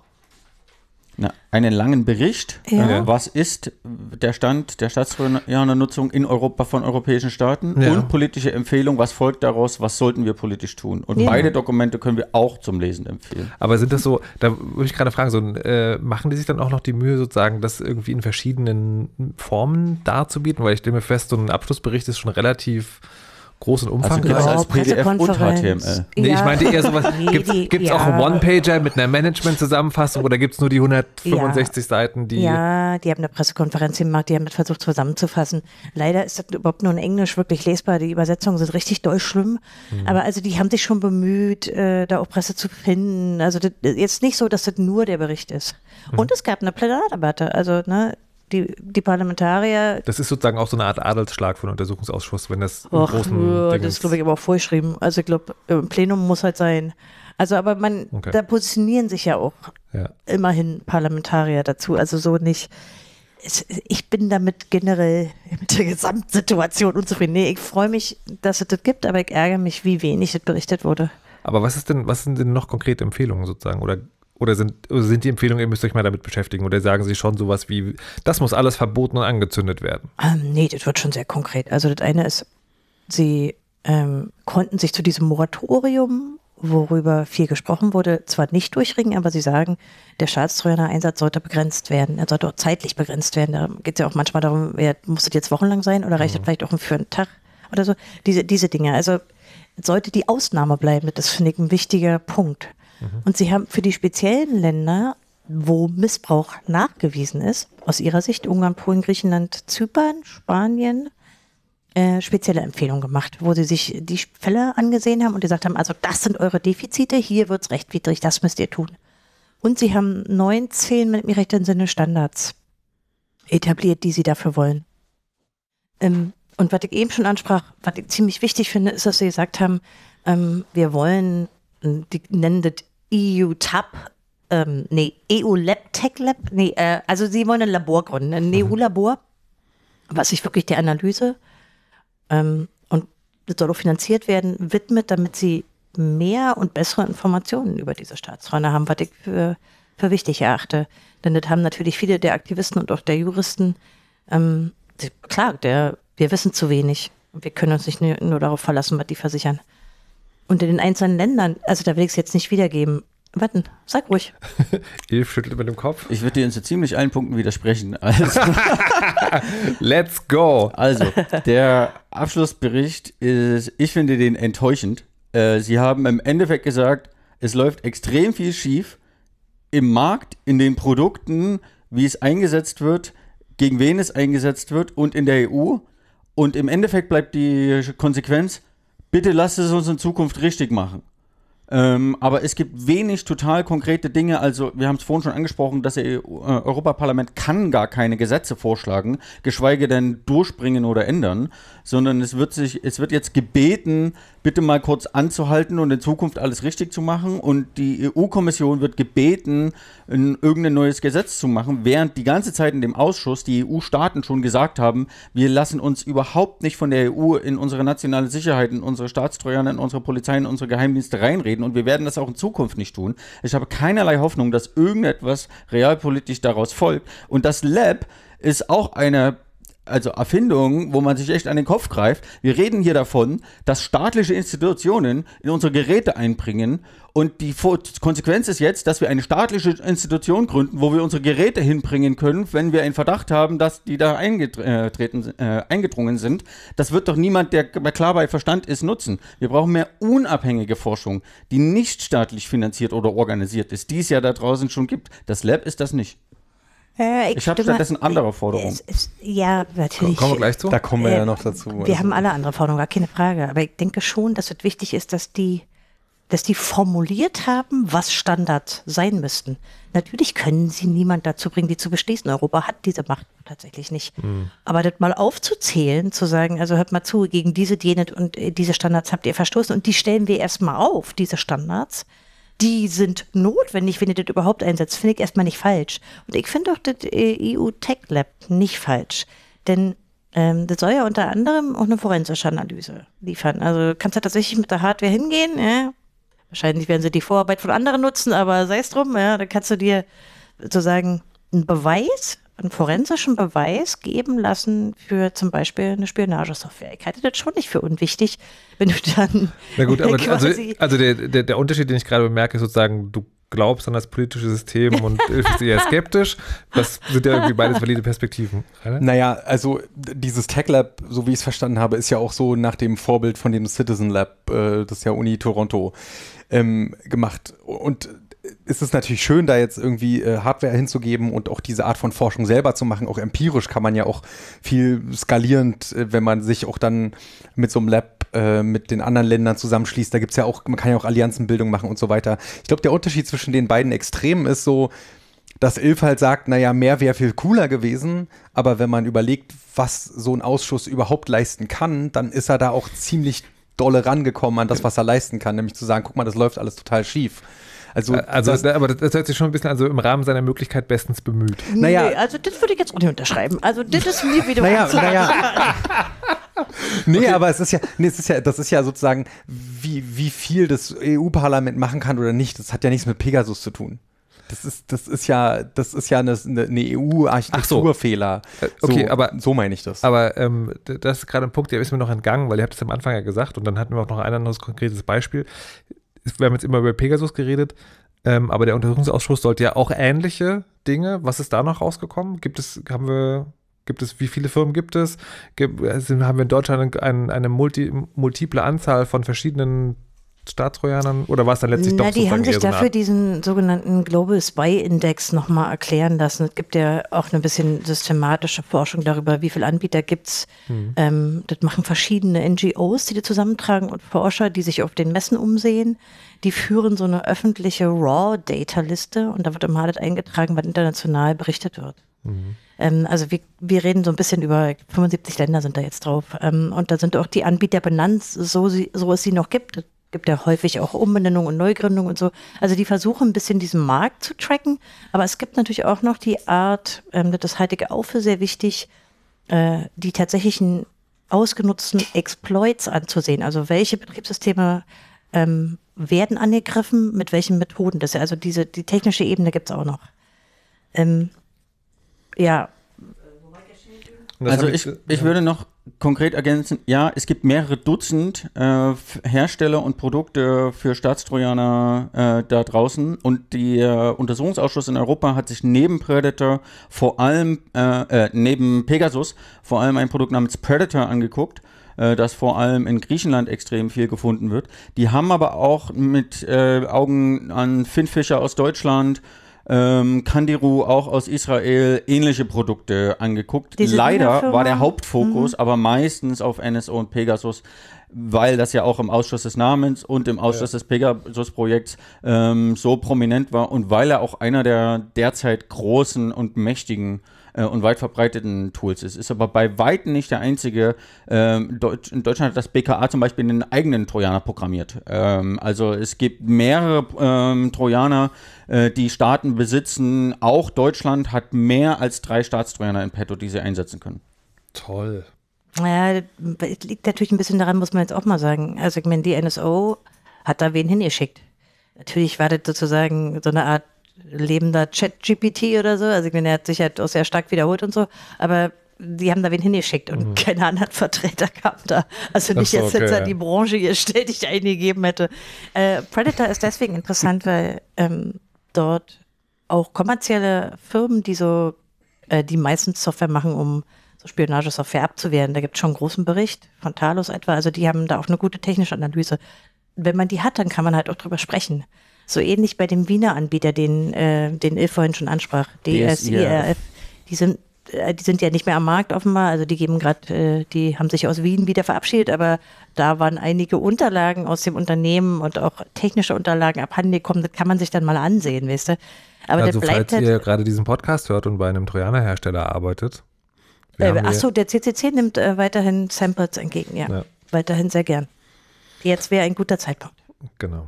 Immer Ähm, ist ein guter Zeitpunkt. Was sind denn jetzt sozusagen, also wir haben schon äh, festgestellt, ihr habt die, diese Ergebnisse des Untersuchungsausschusses, haben ja eine verschiedene Bewertung, eine unterschiedliche Bewertung erfahren. Was sind jetzt eure Forderungen oder was hättet ihr denn gerne sozusagen, wie, wie dieses Szenario in Zukunft behandelt Ich, wird? ich würde noch einen Satz voranschieben. Wir haben jetzt relativ viel gesagt, ob uns die Empfehlungen reichen oder nicht. Wir haben aber wen, relativ wenig konkret gesagt, was sie denn jetzt sind.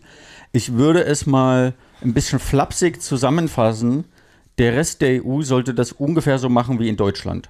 Also wirklich nur gegen Terroristen und wirklich nur gegen Kriminelle, nur mit Richterbeschluss und nur wenn die Überwachten danach damit äh, darüber informiert werden und nur wenn es irgendeine Aufsicht darüber gibt, die auch funktioniert.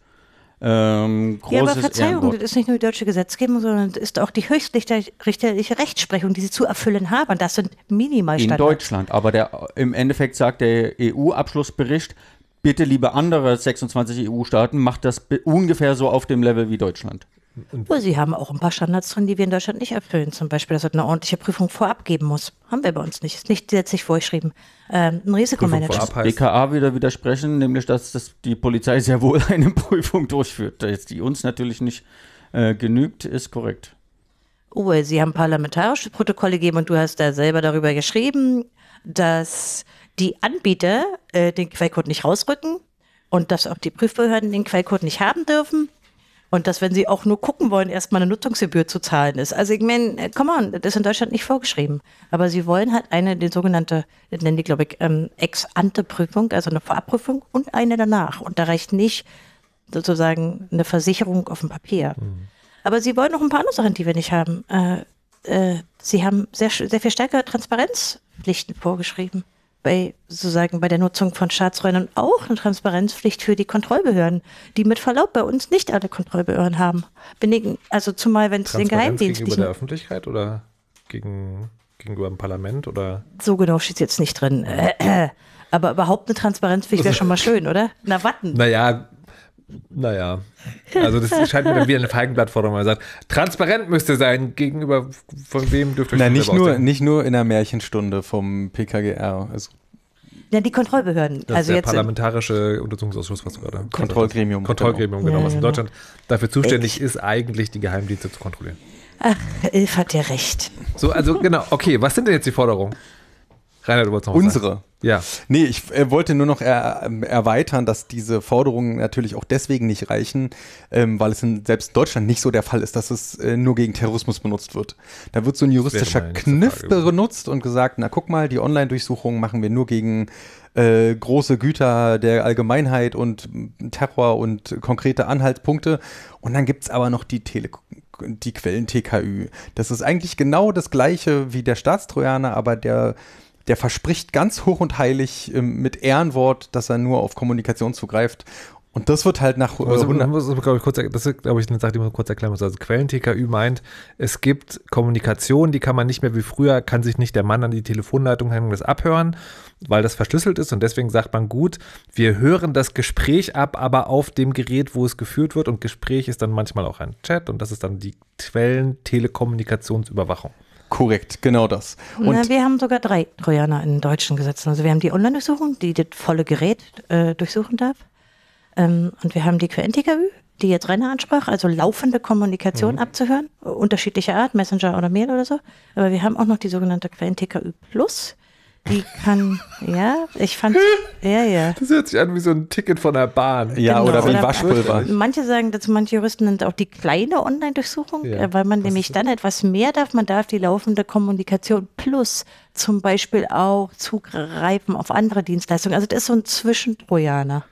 Das ist und, aber auch, ähm, was jetzt aktuell gerade äh, mit einer Verfassungsbeschwerde Genau, und um sozusagen abzuschließen, genau was ich, äh, was ich damit eben sagen wollte, ist, wie Konstanze jetzt schön auch, auch detailliert beschrieben hat, da wird halt juristisch ein Unterschied aufgemacht, der technisch überhaupt nicht existiert. Ja. Das heißt, zu sagen, macht es wie in Deutschland, bezieht sich nur auf das, was hier auch Online-Durchsuchung genannt wird. Und mhm. das andere, was unter falscher Flagge oder unter einem falschen Pferdeschwanz fährt, das müsste man eigentlich erstmal diskutieren. Aber ich wäre froh, wenn wir europäisch sozusagen das überhaupt so differenziert argumentieren würden. Mhm. Also ich meine, auch die Deutschen haben sich diese Quellen-TKÜ-Konstrukt ausgedacht. Ich meine, was für ein genialer Schachzug. Sie haben einfach einen Teil der Staatstrojaner anders benannt und haben dafür andere Regeln. Und damit meine ich Betäubungsmittelgesetz und Urkundenfälschung. Also, du darfst den Einsatz... möchte ich nochmal einhaken. Die sogenannte Quellenticker äh, Telekommunikationsüberwachung, wo ein Staat heimlich in ein IT-Gerät eindringt, die Integrität bricht ähm, und abhört, äh, aber in Ehrenwort, wir beschränken uns auf laufende Telekommunikation. Die ist überall möglich, wo auch ein normales Telefon abgehört wird. Das ist ein langer Katalog an 26 Straftaten. Aber es ist nicht so, dass eine Online-Durchsuchung, wo alles abgehört hat, werden kann, auf dem, äh, was auf dem Gerät ist, besonders äh, viel weniger Einschränkungen hat. Die dürfen angeblich nur gegen äh, auch nur gegen besonders schwere Straftaten eingereicht werden. Diese Liste ist aber ähnlich lang und auch darunter fallen Dinge wie Verleitung zur missbräuchlichen Asylantragstellung, Steuerdelikte und so. Also es sind nicht nur die Dinge, an die wir so verdenken, nämlich Mord, Totschlag mhm. und ähnliche, sondern sowohl die Quellen-TKÜ als auch die Online-Durchsuchung sind für eine ganze Reihe an legal definierten schweren Straftaten bis hin zur Verleitung zur missbräuchlichen Asylantragstellung legal möglich in Deutschland heute auch die Quellen-TKÜ Plus, an die ich nochmal erinnern möchte. Wir vergessen immer den dritten schönen Trojaner. Ähm, so, was ist jetzt eure Forderung? Also, wer will anfangen? Also, ich meine, das eine ist, wir haben mehrfach angesprochen, wir reden darüber, dass wir unsere IT-Sicherheit generell jetzt gegen einen Markt verteidigen. Und so muss man, finde ich, auch an diesem Markt dran. Man muss diesen Markt austrocknen. Und wie man das angeht, ist, glaube ich, nicht unbedingt nur eine deutsche Aufgabe, sondern auch eine europäische, aber da ist für mich sozusagen the root of all evil. Denn gegen diese Mechanismen des Marktes zu kämpfen, der einfach auch ein wirklich Multimillionenmarkt geworden ist über die letzten zehn Jahre, ist sozusagen die, ja, so ein bisschen die, der Ei des Kolumbus in dieser, dieser Sache. Und Europa spielt halt eine große Rolle als Käufer, aber auch als Exporteur und also auch als potenter Käufer. Na klar, da gibt man eine Menge Geld für aus und deshalb kann man da natürlich versuchen anzusetzen. Also, da, Aber anzusetzen wie? naja, Einfach- kannst dir jetzt überlegen, wa- was du tust. Ja? Also entweder machst du bestimmte Dinge illegal, die nicht mehr verkauft oder exportiert werden können, oder, ne? oder du setzt dabei an, wo die Sicherheitslücken oder die konkreten äh, Exploits gehandelt werden. Also ja, mir geht es um diesen Markt.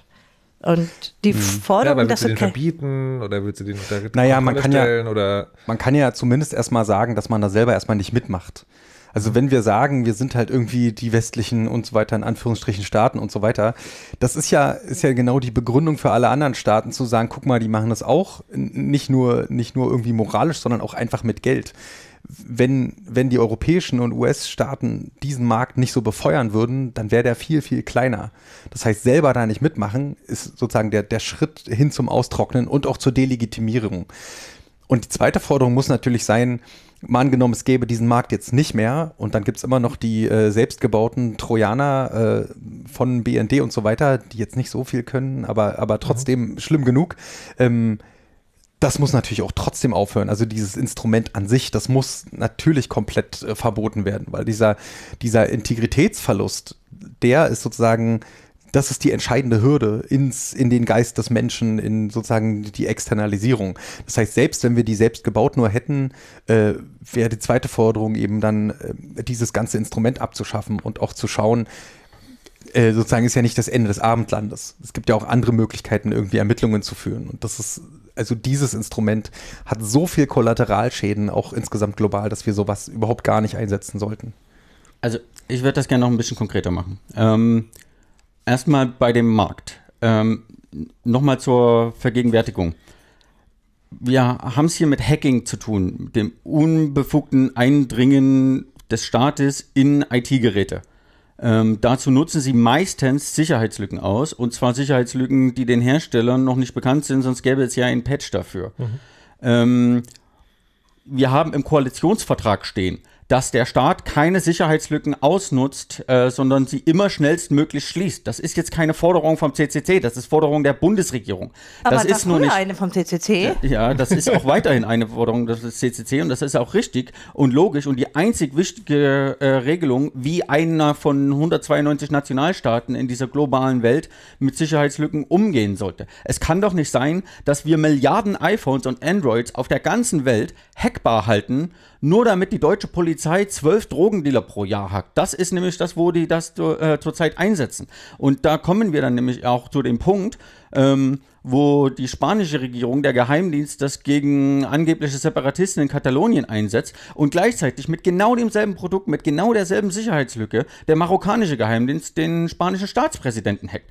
Das kann doch nicht sein, dass wir unsere IT-Gegenwart, die überall heraus, äh, erreichbar ist, per Internet für alle unsicher halten, äh, halten ähm, damit wir einen minimalen öffentlichen Sicherheitsgewinn für ein paar polizeiliche Ermittlungen bekommen. Es dürfen niemals unbekannte Schwachstellen von Staaten ausgenutzt werden, sondern sie müssen immer schnellstmöglich geschlossen werden. Und da gibt es einen Markt da draußen und der muss ausgetrocknet werden, indem zum Beispiel die Staaten selber äh, mitkaufen um zu ver, ähm, und Sicherheitsforscherinnen belohnen, um diese Lücken für alle schließen zu können. Denn das ist ein bisschen wie bei Pandemien. Niemand ist sicher, bis alle sicher sind. Das sind die Schwachstellen. Aber auch zu den Firmen ist es weit wichtiger, als wir sollten dann nicht, äh, gibt es weit mehr, als wir sollten dann nicht so viel mitspielen. Ähm, in den USA gab es nach Pegasus Project nicht nur Sanktionen, sondern vor ein paar Wochen hat das Weiße Haus ähm, eine neue Richtlinie rausgebracht. Und zwar ist es äh, US-Behörden verboten, mit Firmen äh, Geschäfte zu machen, die entweder die nationale Sicherheit der USA bedrohen, heißt, die, deren Produkte könnten auch gegen US-Interessen eingesetzt werden. Konkretes Beispiel, Pegasus wurde in Uganda gegen ähm, US-Diplomaten eingesetzt.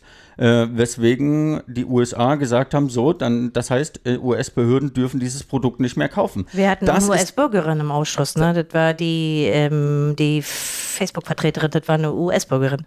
Das war auch noch eine US-Bürgerin. Ähm, und also die, das Weiße Haus sagt ganz klar, Produkte, die gegen die USA eingesetzt werden, dürfen von den USA äh, nicht gekauft werden. Und sie gehen sogar noch weiter und sagen, Produkte, die in Diktaturen, von Diktaturen zur Unterdrückung der ähm, kri äh, kritischen Öffentlichkeit, äh, der Zivilgesellschaft eingesetzt werden, dürfen von US-Behörden nicht genutzt werden. Das ist aktive, sogenannte wertegeleitete Außenpolitik. Das ist das, mit dem die Grünen draußen hausieren können. Das sollten wir auch machen. Das ist jetzt auch keine Nischenforderung von irgendwelchen Radikalos auf der Straße. Das ist das fucking Weiße Haus. Warum kriegt es Deutschland und Europa nicht hin, diese beiden Dinge genauso zu gehen und sogar noch den nächsten Schritt zu gehen? Nicht nur wir kaufen das nicht, sondern wir sanktionieren diese Firmen, die diese Tools produzieren und international verkaufen, wie eben äh, NSO äh, mit ihrem Pegasus, damit sie keine US-Produkte wie äh, Android-Geräte, iOS-Geräte, Amazon Cloud und WhatsApp-Programme nutzen können. Ich habe Was ich habe- das Weiße Haus gerade jetzt tut. Ich habe trotzdem eine Frage.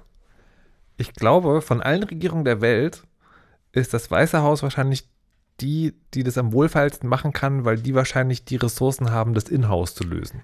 Europa ist doppelt so groß wie die USA, er hat doppelt so viele Einwohner, eine größere Wirtschaftsleistung. Warum sollte der Europa das nicht genauso gut können? Wo, zumal das nicht auf meine nächsten Forderungen eingeht. Ich habe nämlich noch ein paar mehr. Ja, ich glaube, wir alle. Also, Okay, wie viel Zeit? Nein, naja, also, äh, also ich finde es schon erstaunlich, wie die USA, also äh, Ilf hat das eben umschrieben, wie sie sich hingestellt haben, aber natürlich muss man sehen, äh, dass die Presse, die US-amerikanische Presse, zumindest in zwei Fällen aufgedeckt hat, dass sie das selber hintergehen. Das liegt natürlich daran, dass die Geheimdienste dort Geheimverträge einfach machen und man mal Glück hat, wenn Journalisten die bekommen. Ja, also da gibt es natürlich auch wieder, ja, die haben eine offizielle Policy, aber die hintergehen sie auch selbst. Aber dennoch ist es ein wichtiges Zeichen. Ähm, ja, das, das ich schon für wichtig und das Zeichen hat Europa noch nicht hingekriegt. Nicht nur können sie es nicht, sie wollen es nicht. Äh, das war, USA haben Pegasus sanktioniert und Deutschland ist trotzdem weiter Kunde. Ähm, Deutschland besitzt jetzt in diesem Moment NSO Pegasus und die Polizei kann das meinetwegen gegen die letzte Generation einsetzen. Und sie könnten genauso gut sagen, nein, wollen wir nicht, weil das auch gegen äh, unseren Kanzler oder unsere kritische Infrastruktur oder unsere sonst was eingesetzt werden könnte. Oder weil das von Diktatoren wie Saudi-Arabien und Mexiko zum Ermorden von Journalistinnen äh, genutzt wird. Das wollen sie politisch nicht. Das könnten sie und sollten sie jetzt tun.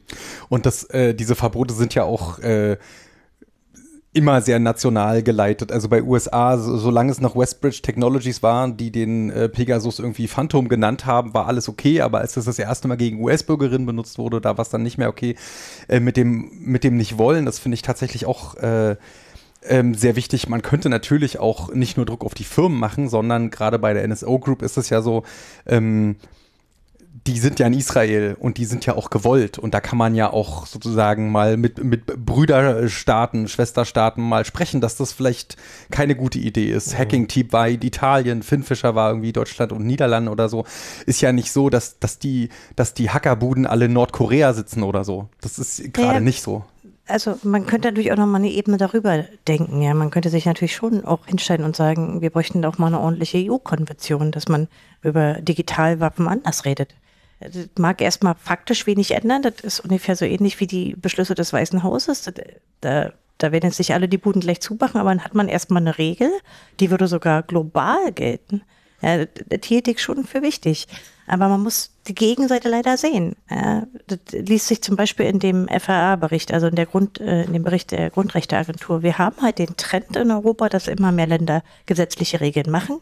Wir haben in Deutschland eine massive Ausweitung und das war auch echt ein Hinweis für die anderen Länder, gar keine Frage. Wenn das, klar, das wird jetzt verhandelt, aber das wird fünf Jahre später in Karlsruhe verhandelt und wir wissen auch noch nicht, was rauskommt, ja.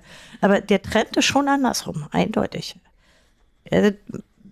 Deswegen, also ich, ich möchte, also ich bin zumindest froh darüber, dass die sich äh, sehr klare oder sie haben sich zu klaren Worten bei Regeln durchgerungen und das Parlament hat die auch erstmal angenommen. Aber jetzt geht es ja um deine Forderung oder eure. Äh, Ich kann mich da komplett anschließen. Ich hätte gerne aber auch nochmal auf der internationalen Ebene, ich hätte auch schon gerne eine UN-Konvention, die sich damit auseinandersetzt. Da hätte ich nichts dagegen.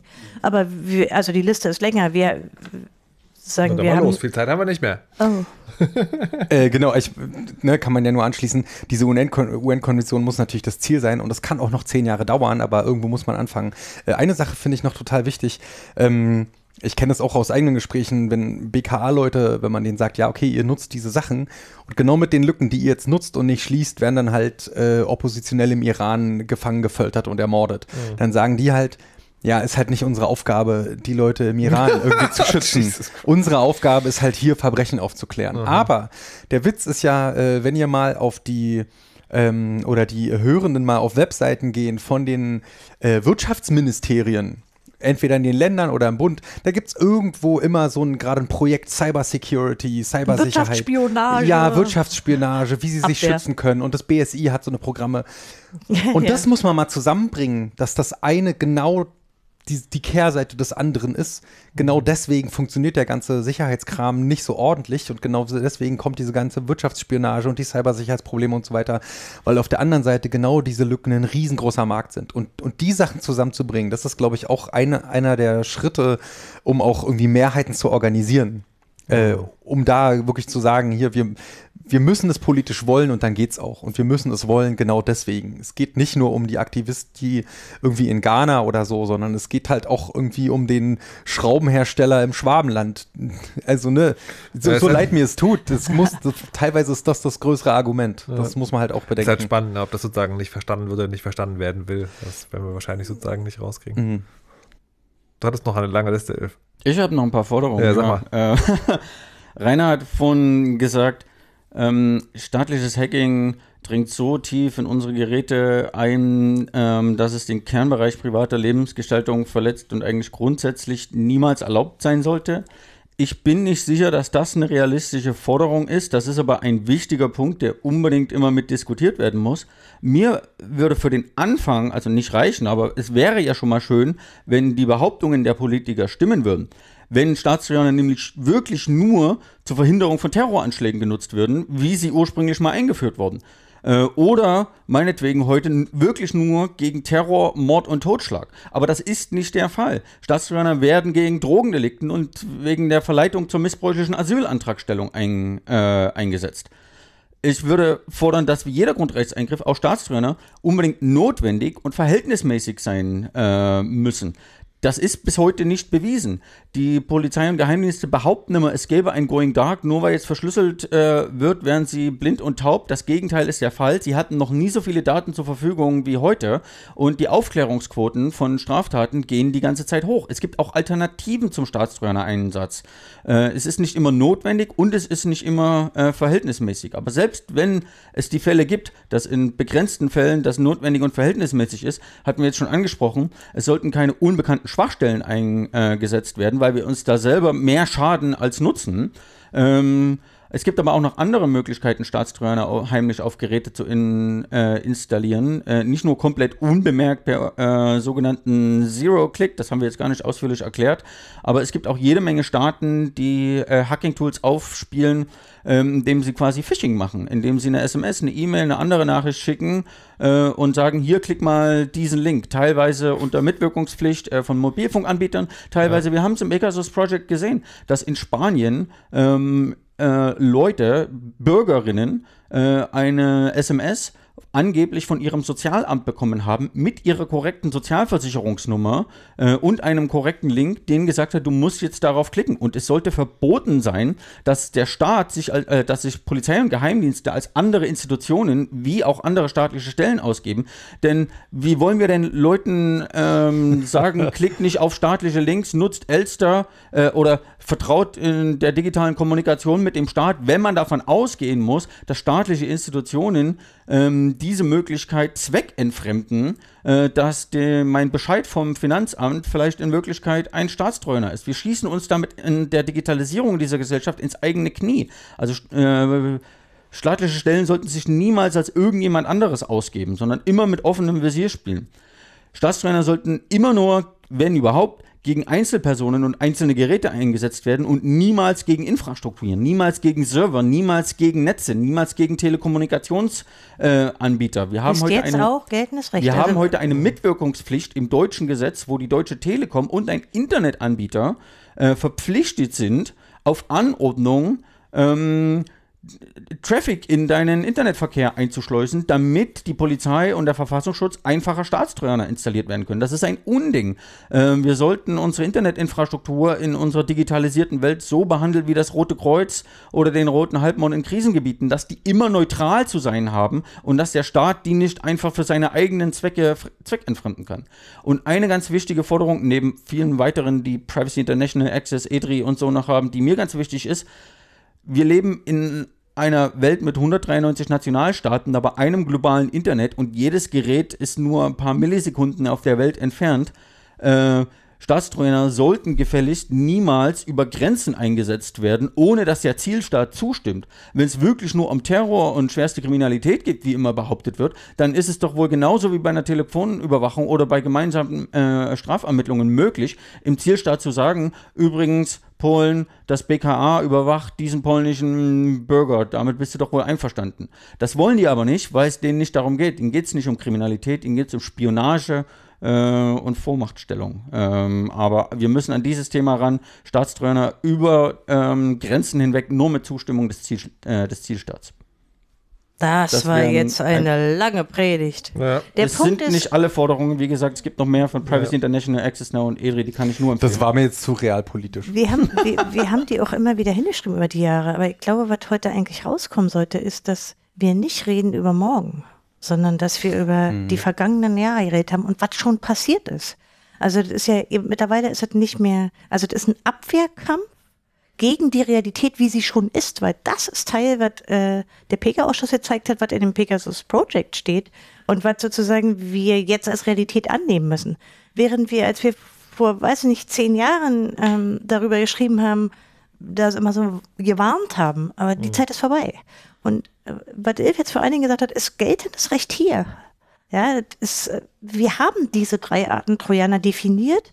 Wir haben den 100a mit einer langen Liste an Straftaten, die auf keinen Fall nur schwerste Kriminalität sind und immer nur irgendwie den Menschen oder den Staat an sich äh, wirklich bedrohen oder so, sondern das ist wesentlich tiefer angesetzt. Und die haben noch die Frechheit besessen, das in diesem parlamentarischen Schnellverfahren hintenrum einzuschleusen. Er wird übrigens in der aktuellen Verfassungsbeschwerde auch nochmal echt angemerkt. wird. Die haben also auch noch unser Parlament dabei verarscht. Das muss man schon so deutlich sagen. Und wir können nur hoffen, dass äh, zumindest ein Teil davon zurückgedreht wird, weil das Signalwirkung hat.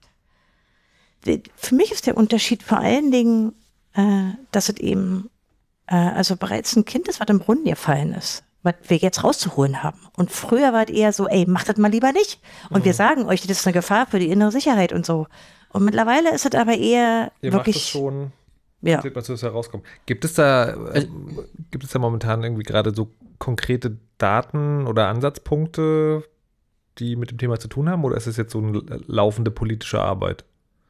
Naja, einmal gibt es das Verfassungsbeschwerdeverfahren, wo wir lange gewartet haben, weil diese FDPO-Änderung oder die Änderung der Strafprozessordnung diese unglaubliche Ausweitung ist. Die ist von 2018, wenn ich mich recht erinnere. Und wir haben jetzt, falls es jemand hört, in der Zukunft 2023. Ähm, also jetzt läuft gerade sozusagen die schriftliche Anhörungsphase. Da sind jetzt eine Menge Sachverständigen angefragt, unter anderem wir. Und wir hoffen natürlich, dass sie einen Teil davon zurückdrehen, weil die natürlich auch gegen äh, das geltende Recht hier verstoßen. Aber unter, also in der ganzen Zeit ist einfach äh, technisch viel passiert. Das haben wir heute umrissen.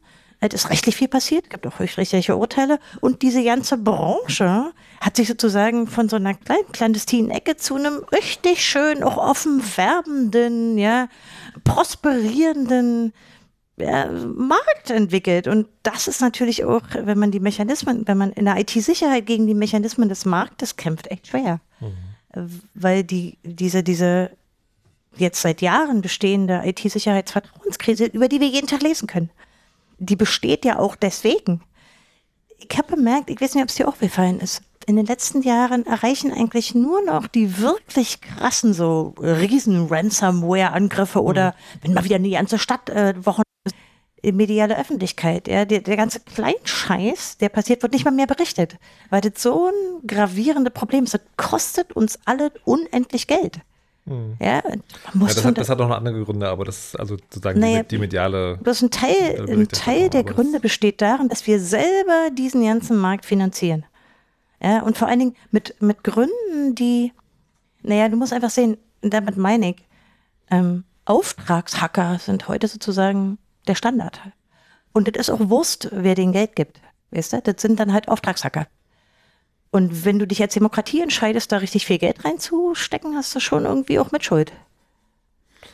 Ich würde gern trotzdem noch zwei Ergänzungen ja. machen, auch wenn du das zum Abschluss führen würdest. Äh, Konstanze, ich weiß nicht ganz genau, ähm, wo der Bundestag übergangen wurde, denn die letzten beiden Änderungen wurden vom Bundestag beschlossen. 2017 hat die Große Koalition, die Abgeordneten beschlossen, sie wollen es, dass Polizeibehörden immer dann, wenn ein Telefon abgehört werden kann, jetzt auch der Staatstrojaner eingesetzt werden kann bei alltäglicher Kriminalität. Und 2021 hat dieselbe Große Koalition, die Abgeordneten nochmal beschlossen, sie wollen das, äh, dass auch die Geheimdienste, alle 19 Geheimdienste, die wir in Deutschland haben, von Bund und Ländern, Staatstrojaner einsetzen können. Ähm, insofern, Moment. das ist nicht nur Sache der hm. Exekutive. Nee, aber Und da muss man schon. Noch eine zweite Ergänzung. Ähm, du hast, ihr habt jetzt von der Gegenwart geredet und der Vergangenheit. Ich finde das ganz wichtig, den Blick auch nochmal in die Zukunft zu reden, äh, legen. Wir haben relativ viel früher über ähm, Laptops und verschlüsselte E-Mails und dann irgendwann war Skype und heutzutage ist eigentlich alles nur Smartphones geredet. Da hört es ja aber nicht auf. Wir reden von sämtlichen IT-Geräten. Ähm, wir haben äh, Internet of Shit, Smart äh, TVs, ähm, wir haben Router, wir haben Netzwerkinfrastruktur, Autos. die gehabt werden kann und heutzutage eben ähm, Medi medizinische Geräte, Computer, die wir in unseren Körper pflanzen und fahrende Autos und fahrende Flug, äh, fliegende Flugzeuge, die heutzutage Computer sitzen, in die wir unsere Körper setzen. Und all das kann von Staaten gehackt werden und dafür gibt es äh, kommerzielle Software und dazu gibt es auch staatliche Institutionen wie die CITES, die explizit daran hackt, Autos zu hacken. Also wir sollten auch ein bisschen davon wegkommen, sagen, als ob es nur ist. um Messenger und nur um Smartphones geht. Jetzt musst du kurz CITES erklären. CITES ist die zentrale Stelle für Informationstechnik im Sicherheitsbereich Sicherheitsbereich eine ohne Gesetz gegründete Behörde in München, die den Auftrag hat, Polizei und Geheimdienste mit Informationstechnik, IT, also Hard- und Software und Tools äh, zur unter anderem Überwachung, äh, Analyse, Forensik äh, zu unterstützen. Und interessant ist, der Chef ist ein Ex-BNDler und die sitzen auf dem Campus der Bundeswehr. Nur nur zu den, dem zivilen Kontext dieser Agentur. Ähm, ich wollte noch mal kurz äh, reagieren auf diese 2018 be äh, beschlossen vom Bundestag. Leute! Nee, nee, nee, Moment. Das ist nämlich total wichtig, weil ähm, das war nicht eine ewig lange Diskussion, wo das deliberativ in einem demokratischen Prozess, sondern das, das Format, was sie gewählt haben, war die sogenannte Formulierungshilfe. Das ist eine Möglichkeit, wie man bei einem Gesetz, kurz bevor es abgestimmt wird, dann nochmal einen Punkt reinsetzen kann oder ein Komma oder da vielleicht noch einen erklärenden Satz mit reinmachen. Formulierungshilfe heißt das. Ähm, und da wurde dann dieser 100a mit reingeschrieben, das können wir noch machen. Also das war egal wie man irgendwie zu dem Bundestrojaner oder irgendwas steht, ist das aus, dem, aus demokratischer Prozesssicht ein absolutes No-Go das ist, glaube ich, auch nochmal ein Punkt, wo mein man. Punkt bleibt, die Abgeordneten von CDU, CSU und SPD wollten das. Sie haben mit ihrer Stimme genau dafür gestimmt. Es war ihnen bekannt und sie wollten das bewusst. okay, nächste Haltestelle, mhm. Bundesverfassungsgericht. Wann? ja.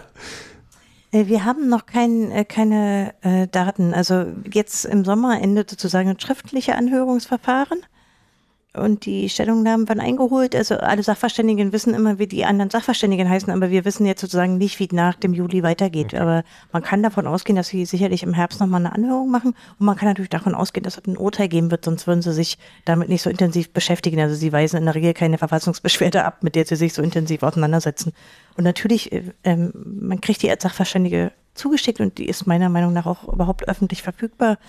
Die zeigt natürlich sehr deutlich, ähm, ja, in welcher Weise die geltende Gesetzgebung, also jetzt in diesem konkreten Fall die Strafprozessordnung, rechtswidrig ist. Also die, die, die poken schon sehr auch ähm, ja, in den ja, Schwächen des Gesetzes. Okay. Also das heißt, dieses, dieses Jahr noch sozusagen gibt es vielleicht Neuigkeiten. Äh, ja, aber also weiß man jetzt nicht, wie lange dauert, bis ein Urteil kommt. Wahrscheinlich, ja. wenn ein Urteil dann wahrscheinlich erst nächstes Jahr. Ja, aber wenn sie eine Anhörung machen, dann wahrscheinlich dieses Jahr. Aber man, man kann ja beim, beim Karlsruher Gericht nie genau wissen. Ich finde aber wichtig, dass sie es tun. Und wir alle, wir alle müssen dafür sorgen, dass das eine Öffentlichkeit hat. Und wenn wir darüber nicht mehr debattieren und mir scheint, das ist ein Non-Thema, das zeigt dieser Pegasus-Ausschuss. Ja, das ist ein Skandal, den einige EU-Politiker als äh, mit Watergate verglichen haben, aber äh, das reicht auf keinen Fall medial daran. In manchen Ländern Europas ist das so gut wie überhaupt nicht berichtet worden, aber betreffend tut es natürlich alle. Insofern, also wir müssen daran mitwirken. Aber wir haben heute hier einen kleinen Unterschied gemacht. Ähm, Ilf, Rainer, Konz, ich danke euch, dass ihr da wart äh, und ich finde es sehr spannend, euch geduldig bemüht habt, äh, das komplexe Thema in kurzer Zeit äh, mal aufzurollen. Ich hoffe, das hat ein bisschen ähm, funktioniert. Ja, danke dir, dass du das Chaos versucht hast zu beherrschen. ich, ich stelle stell dir nur Fragen. Ähm, liebe HörerInnen, ich hoffe, es hat euch gefallen. Äh, schreibt uns gerne in die Kommentare, falls ihr noch Fragen habt. Ansonsten bleibt mir noch eine Sache zu sagen. Lasst euch nicht überwachen und verschlüsselt immer schön eure Backups. Tschüss!